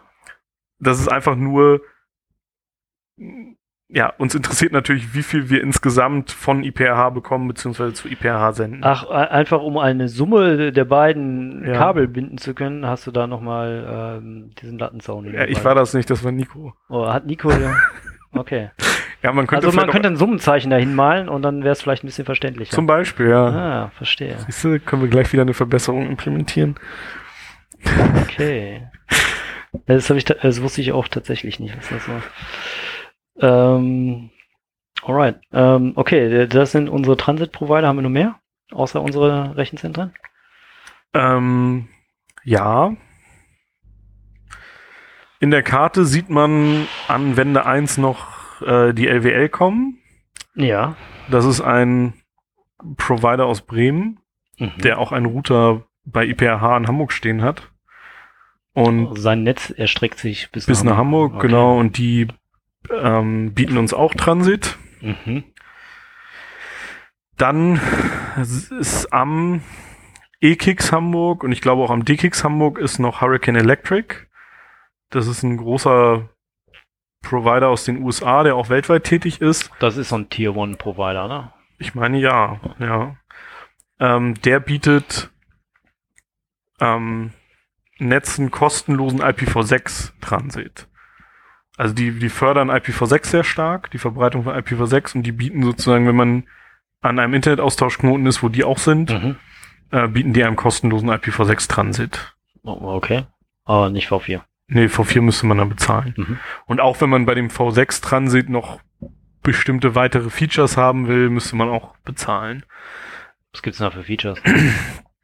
Keine Ahnung, das sogenannte Blackholing zum Beispiel. Okay. Das bedeutet, dass wenn zum Beispiel eine ähm, Distributed Denial of Service, DDoS-Attacke auf mich läuft, dass ich, um die, um, um die sozusagen abzuwehren, ähm, ändere ich meine Routen auf sogenannte Blackhole-Routen. Mhm. Ähm, das heißt, die Route oder das, was ich meinem Tran meinem, meinem, BGP-Partner, mein, mit dem ich die BGP-Session aufgebaut habe, mitteile, ist nicht mehr, das ist hier mein Netz, das kannst du über mich erreichen, sondern das ist hier mein Netz, verwerf bitte alle Pakete dafür. Okay. Das heißt, ich teile meinem ähm, Transit-Provider mit, weil der tendenziell die dickere Leitung und die dickeren Maschinen hat. Ja, bitte damit, ver- damit, damit mein Router jetzt nicht irgendwie kaputt geht unter zu viele Anfragen, Mhm. schmeiß mal alles, was zu mir gehen soll, temporär Weg. sofort weg. Okay. bin ich natürlich auch nicht mehr erreichbar, aber das kann man dann vielleicht auch ein bisschen selektiv machen. Aber ich kann für- wenigstens auf meiner Maschine arbeiten, sozusagen. Ja, genau. Okay. Mhm. Also, Also ich das weiß ist so, so ein Feature, was sie dann einem verkaufen. Ja, also da gibt es, sind glaube ich mehrere, das habe ich jetzt aber auch nicht genau im Kopf. Mhm. Alles klar. So, Transit-Provider, LWL kommen und die Rechenzentren. Was haben wir noch? Das war's? Hurricane Electric. HE wie für gesagt, IPv6. IPv6. Ähm, und wir sind mittlerweile am sogenannten Community IX angeschlossen. Das ist ein Internetaustauschknoten in Berlin, der gegründet wurde, um gemeinnützigen Organisationen, Communities Internetzugang zu bieten. Und an diesem, wie kommen wir zu dem Com- Community IX? Die LWL.com ist da auch angeschlossen und die hat uns über ihre eigene Infrastruktur ein VLAN geschaltet nach Berlin. Also eine virtuelle Verbindung. Wir Ja. wissen nicht, wo die durchgeht. Ist uns auch Genau. egal. Mhm, nach Berlin. Okay. Und an diesem Community AX sind sozusagen mehrere nicht kommerzielle Pro Projekte angeschlossen und mehrere Provider, Mhm. die entweder pauschal allen Angeschlossenen auch Transit zur Verfügung stellen. Einige muss man dann aber auch separat fragen, ob sie sozusagen das und das Projekt jetzt unterstützen wollen. Ja, wenn man jetzt mal drauf guckt, da geht ja eine ganze Menge rüber. Ähm, ist Genau, man Ich, ich habe mich da immer ein bisschen gewundert, dass wir so viel Daten mit anderen Communities austauschen, zumal wir noch direkte Verbindung zu anderen Communities haben. Ist das dann tatsächlich vielleicht auch Transit, den wir darüber kriegen? das ist nur Transit. ah, Also, lass mich mal kurz gucken. Also zumindest Strato und Sys11 mhm. ähm, sind ja vielleicht auch mal, die beiden Firmen sind ja vielleicht auch mal hin, im Begriff, stellen da auch pauschal Transit zur Verfügung. Na krass. Also, das heißt, im Moment werden wir da echt recht, recht viel unseres Datenverkehrs los. Klasse. Okay, ähm, ich weiß gar nicht, ob wir den Begriff des IXs schon hinreichend erklärt haben. Also in Internet-Austauschpunkt. Mhm. Äh, gibt's irgendwie verschiedene. Was ist denn das eigentlich? So ein Internet-Austauschpunkt. Ähm,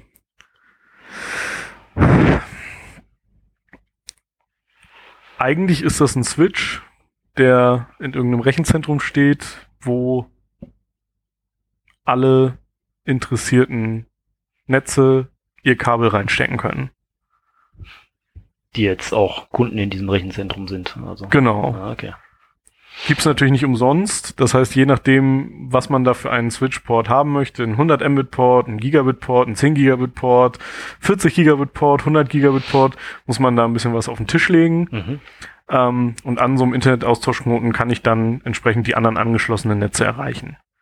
Das erleichtert sozusagen auch wieder, ähm, ja, oder das, das, das vermeidet praktisch, dass ich zu allen Leuten, mit denen ich eine Verbindung aufbauen möchte, mit denen ich BGP sprechen möchte, mit denen ich zum Beispiel peeren möchte, das vermeidet, dass ich mit denen allen ein, oder dass ich zu allen diesen ein separates Kabel legen Mhm. muss. So müsste ich praktisch nur ein Kabel zu dem Internetaustauschknoten legen. Zu diesem sehr, sehr, sehr schnellen Switch. Genau, und jeder, der ange und ich kann dann jeden der Angeschlossenen erreichen.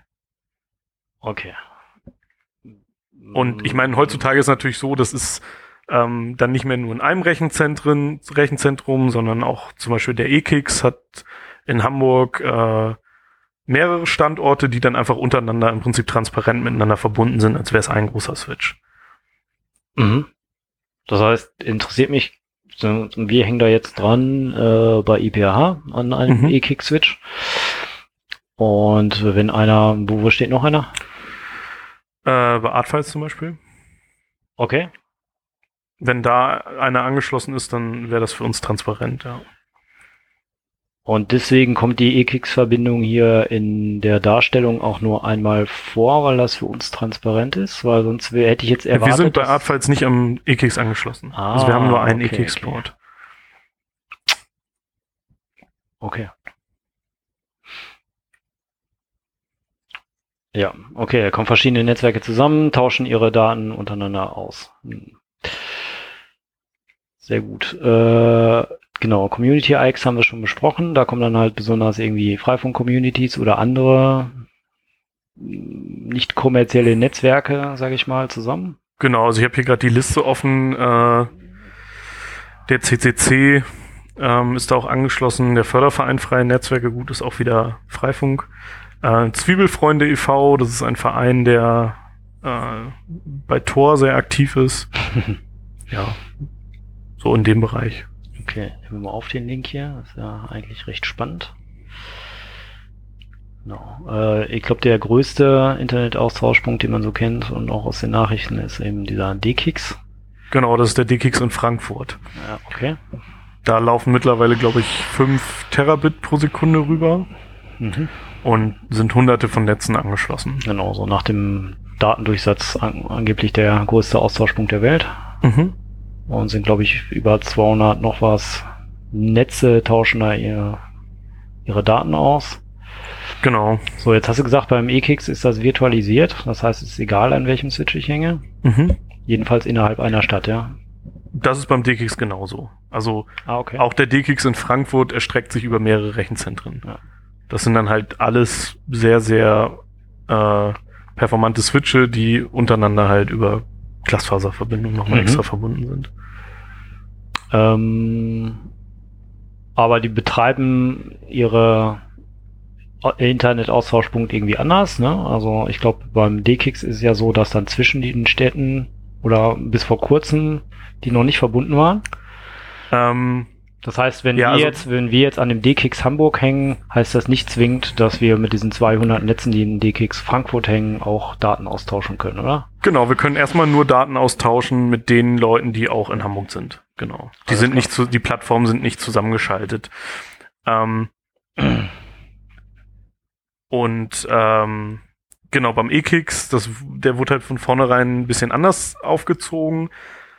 Die haben bieten im Prinzip als Produkt, dass wenn ich zum Beispiel am E-Kicks Hamburg angeschlossen bin, dass ich mir auch eine Verbindung an den E-Kicks Frankfurt oder E-Kicks München oder Düsseldorf direkt kaufen kann. Das gab es so bisher nicht beim D-Kicks. Mhm. Ähm, wollen die jetzt aber auch einführen, dass Ja. man sozusagen aus Hamburg dann nach Frankfurt oder so sich eine Leitung äh, mieten kann. Okay. Gibt es noch interessante Verbindungen, die wir haben? Können wir die Liste durchgehen. Äh, offensichtlich äh, haben wir direkte Verbindungen mh, mit anderen Freifunk-Communities an diesen Community-IX. Wir haben aber auch jetzt Freifunk Rheinland, Düsseldorf, Freifunk Rheinland, Berlin nochmal direkte Leitungen, scheinbar. Genau, das ähm, ist vom E-Kicks gesponsert. Das Mhm. heißt, das, das sind im Prinzip nochmal extra VLANs, Mhm. also virtuelle Verbindungen zu äh, den Servern vom Freifunk Rheinland in Düsseldorf und in, Berlin. in Berlin. Mhm. Genau. Was tauschen wir mit anderen Freifunk-Communities aus? Äh, unterschiedlich. also mit den Rheinländern geben wir uns tatsächlich gegenseitig Transit. Das heißt, wir teilen ihnen unsere Sicht auf das gesamte Internet, das heißt die sogenannte Full Table mit und sie teilen uns die Full Table mit. Komplett. Komplett. Das heißt, wir geben den quasi auch den Transit weiter, den wir von anderen bekommen, sozusagen. Genau. Ist das so? Genau. Macht das Sinn? Warum macht man sowas? Um nett zu sein. Ist das, na, ich meine, ähm, die haben Transit-Provider, wir haben Transit-Provider, wird ja jetzt nicht Sinn machen, normalerweise durch noch ein weiteres Netz zu gehen. Also für uns würde es ja mehr Sinn machen, durch unsere Transit-Provider zu gehen, als jetzt äh, durch Rheinland nochmal. Ist das so eine Art Fallback-Route, falls Ja. unser Transit mal ausfällt, oder ist das, was aktiv die ganze Zeit genutzt wird? Hängt davon ab, also eventuell kriegt man ja über so eine Verbindung trotz des zusätzlichen Hops ähm, nochmal bessere Routen, die insgesamt dann doch kürzer sind zum Beispiel. Okay. Ich meine, die Rheinländer, ähm, ja, sind ja auch in Frankfurt zum Beispiel und vielleicht gibt es da Also die sind am DKX. Frankfurt. Ja, genau. Okay. Das heißt, es ist möglich, dass wir jetzt, äh, wir wollen zu Netz XY und äh, die Route über Freifunk Rheinland äh, ist kürzer, weil die am DKX mal beispielsweise direkt an den hängen, als wenn wir jetzt über unseren Transit-Provider gehen würden. Genau, aber wir haben im Prinzip diese Verbindung zu den Rheinländern, und das haben die Rheinländer auch gemacht, ähm, ist, hat eine relativ niedrige Priorität. Also, Mhm. ähm, ja, Ach, das gibt's auch noch, Priorität. ja, also nennt sich dann nicht Priorität, aber äh, die, die werden ähm, schlechter gewichtet im Prinzip, Mhm. um die wirklich nur so Art, Art Backup zu haben. Mhm. Und sonst diesen, ähm, ich sag mal, diesen Freifunknet, also was nicht Internet ist, Intercity VPN, hat das irgendwas damit zu tun? Nee, eigentlich nicht. Also Intercity VPN ist wieder, das wird von den Gateways abgehandelt. Das ist wieder ein extra VPN, also nicht das VPN, wie wir es sonst zwischen den Gateways und den Freifunkknoten nutzen, Mhm. ähm, zwischen Freifunk-Communities in Deutschland. Mhm. Hat aber damit erstmal nichts zu tun. Das ist im Prinzip nochmal ein eigenes Intranet, wenn man so will. Mhm. Also, Ist aber auch im, im, in Teilen gar nicht mehr unbedingt nötig, weil ähm,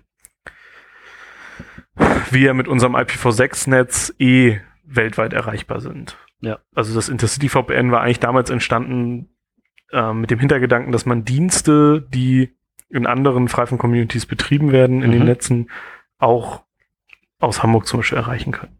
Erreichen kann. weil IPv, äh, IPv4 eben keine öffentlichen Adressen hatte und man die durch Internet nicht erreichen konnte. Genau. Und jetzt mit IPv6 ist das halt kein Problem mehr. Gibt's genug Adressen. Genau. Okay.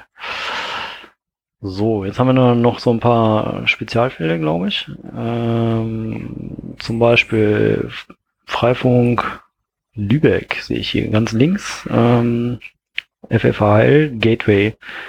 Das ist ein Gateway, was mit unserem Router verbunden ist oder ein Gateway, was als VM bei uns läuft? Ein Gateway, was als VM bei uns läuft. Also die Lübecker unterstützen wir durch eine virtuelle Maschine, Mhm. in der sie ein Gateway betreiben. Mhm. Genauso der, der Freifunk Berlin mit ihrem VPN 03. Mhm. Dafür stellen wir auch eine virtuelle Maschine bereit. Da sind dann auch diverse andere Freifunk-Communities nutzen diesen Service im Prinzip.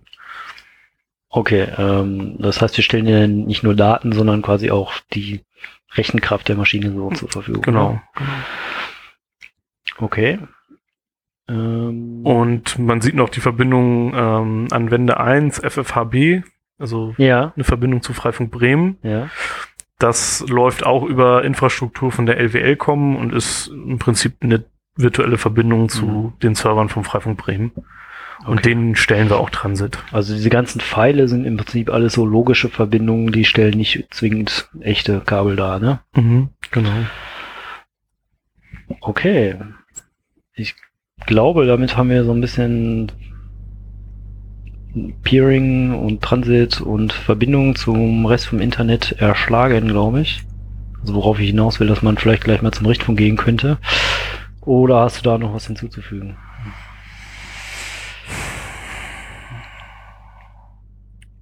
Ja, also die Idee, die wir immer mal hatten, war ja, dass wir auch noch mal einen Workshop zu Routing Ja. machen. Also zum Beispiel mit BGP und ähm, auch interne Routing-Protokolle wie OSPF und so weiter. Da müssen wir jetzt, glaube ich, nicht drauf weiter eingehen, aber dass man sich da noch mal ein Wochenende irgendwie zusammensetzt, um ähm, ja, damit mal wirklich den praktischen Umgang zu lernen.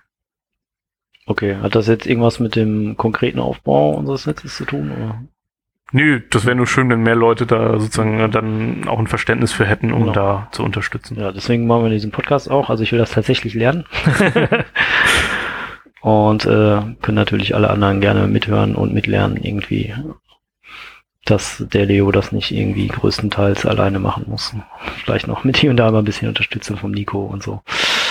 Okay, ähm, ja, jetzt haben wir da noch ähm, andere Verbindungen, nämlich zu Schnarke 0. Was ist das denn? Ähm, Schnarke Null ist ein, nennen wir es mal Router, den wir in der Schnakenburgallee hier in Hamburg stehen haben. Mhm. Das ist eine große Flüchtlingsunterkunft.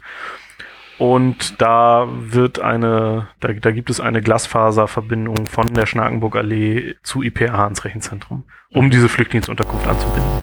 Mhm. Das ist Schnarke Null. Das ist dieser Router, der am anderen Ende der Glasfaserverbindung sitzt und für die Flüchtlingsunterkunft das Internet bereitstellt. Okay. Also man sieht irgendwie mehr Daten von Wende 1 ähm, laufen zu Schnack 0, als dann tatsächlich von Schnack 0 in das Richtfunknetz weitergeht. Das heißt, der Rest der Daten ist dann für die Flüchtlingsunterkunft vor Ort. Genau. Okay. Ähm, sonst haben wir noch ein paar andere Verbindungen irgendwie von Gateway 1 ins Richtfunknetz und von Wende 1 ins Richtfunknetz. Was ist das alles?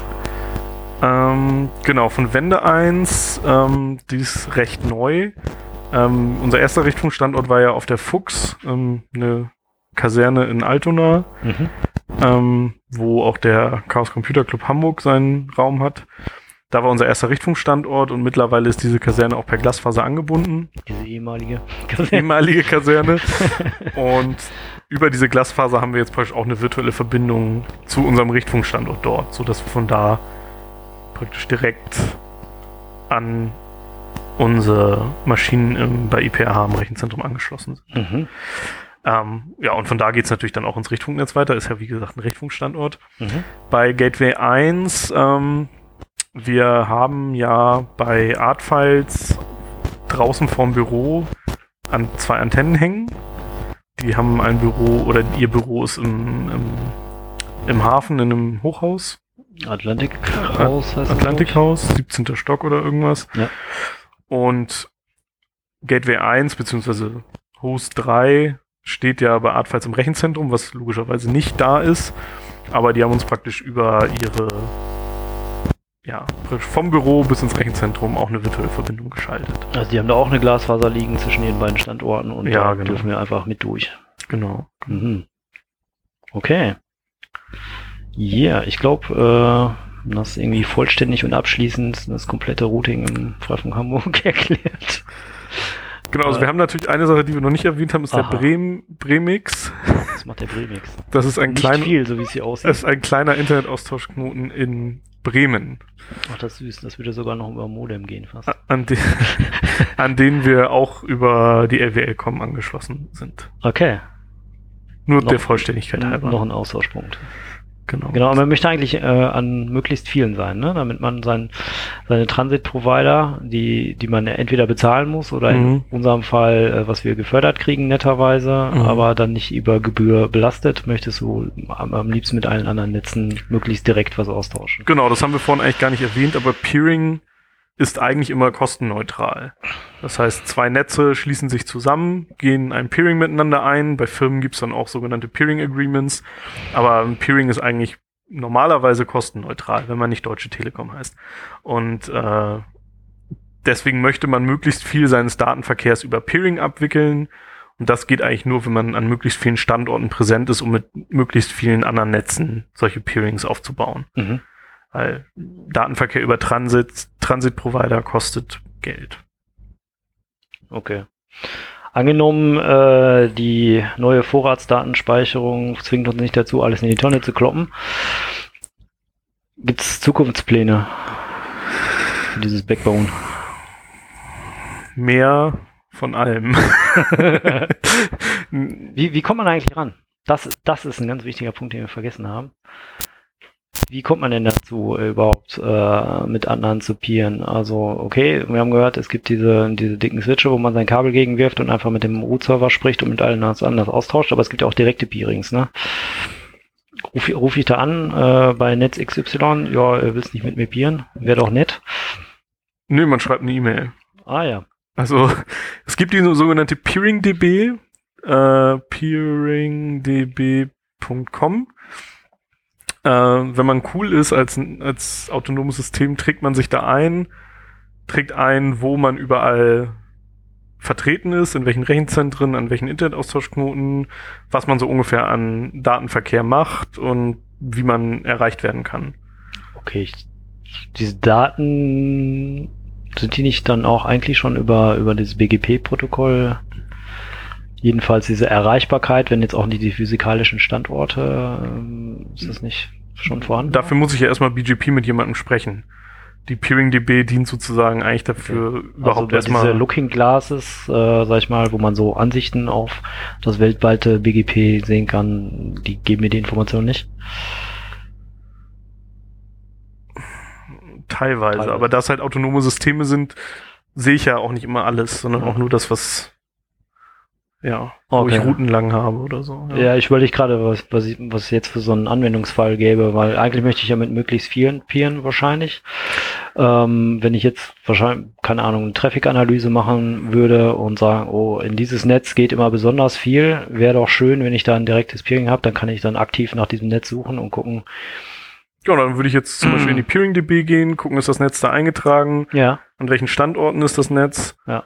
Und haben wir da was Gemeinsames vielleicht? Genau, oder wenn es mir wirklich wichtig ist, versuche ich vielleicht da auch hinzukommen oder so. Mhm.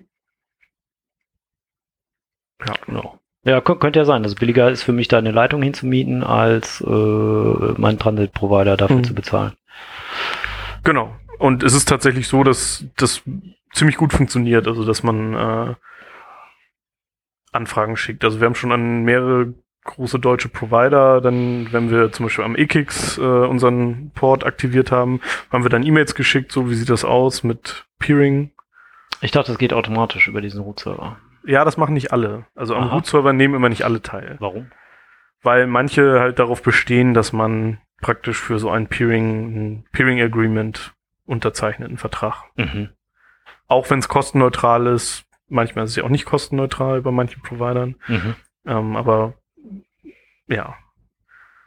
Okay. Du hast. Äh, also wir machen das natürlich immer alles so handschlagmäßig und dann. Ja, genau. Wir können ja auch nichts bezahlen. Also, genau. Das macht man aus lauter Nettigkeit.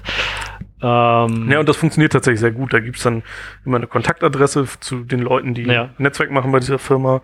Und da schreibt man dann hin, so wie sieht's aus und fast in allen Fällen kriegt man da echt ziemlich zügig auch eine Antwort. Das ist ja cool. Ja, das Internet funktioniert, weil die Leute nett zueinander sind. Das finde ich gut. Ähm, ja, das würde ich tatsächlich so unterschreiben. äh, eigentlich wollte ich mit meiner Frage auf ganz was anderes hinaus. Das ist irgendwie geschick, geschickt das Beering umschifft. was ist das? Das Beering? Ja. Ach so. Ähm, Im Gegensatz zum Peering? er ist tatsächlich so ähnlich. Nee, es sind äh, im Prinzip Veranstaltungen, die beispielsweise der D-Kicks oder der E-Kicks machen für ihre Kunden, mhm. um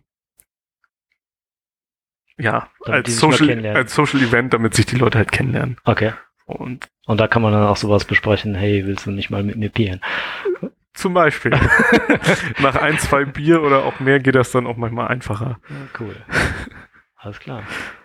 Also da sind dann nicht, das, das, ist, das Coole daran ist, das sind dann halt nicht, ist nicht irgendwie das Management oder so, das da unterwegs ist, sondern das sind dann halt wirklich die Leute, die in den Firmen auch tatsächlich das Netzwerk machen. Mhm. Und ähm, das sind halt auch, also die finden sowas wie Freifunk dann auch meistens ziemlich cool, weil das sind ja auch irgendwie alles Nerds, sag ich mal. Mhm.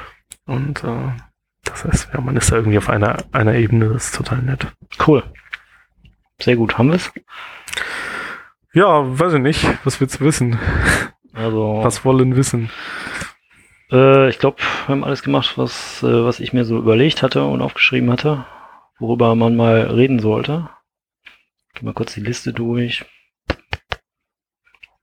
Also ich glaube, meine Fragen sind alle beantwortet. Ich weiß nicht, ob du sagst, hey, das müsste man jetzt noch erklären.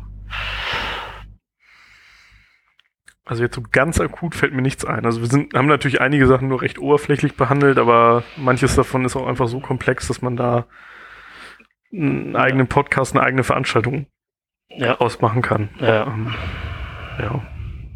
Alles klar. Danke, Leo. Bitte, danke André. Tschüss.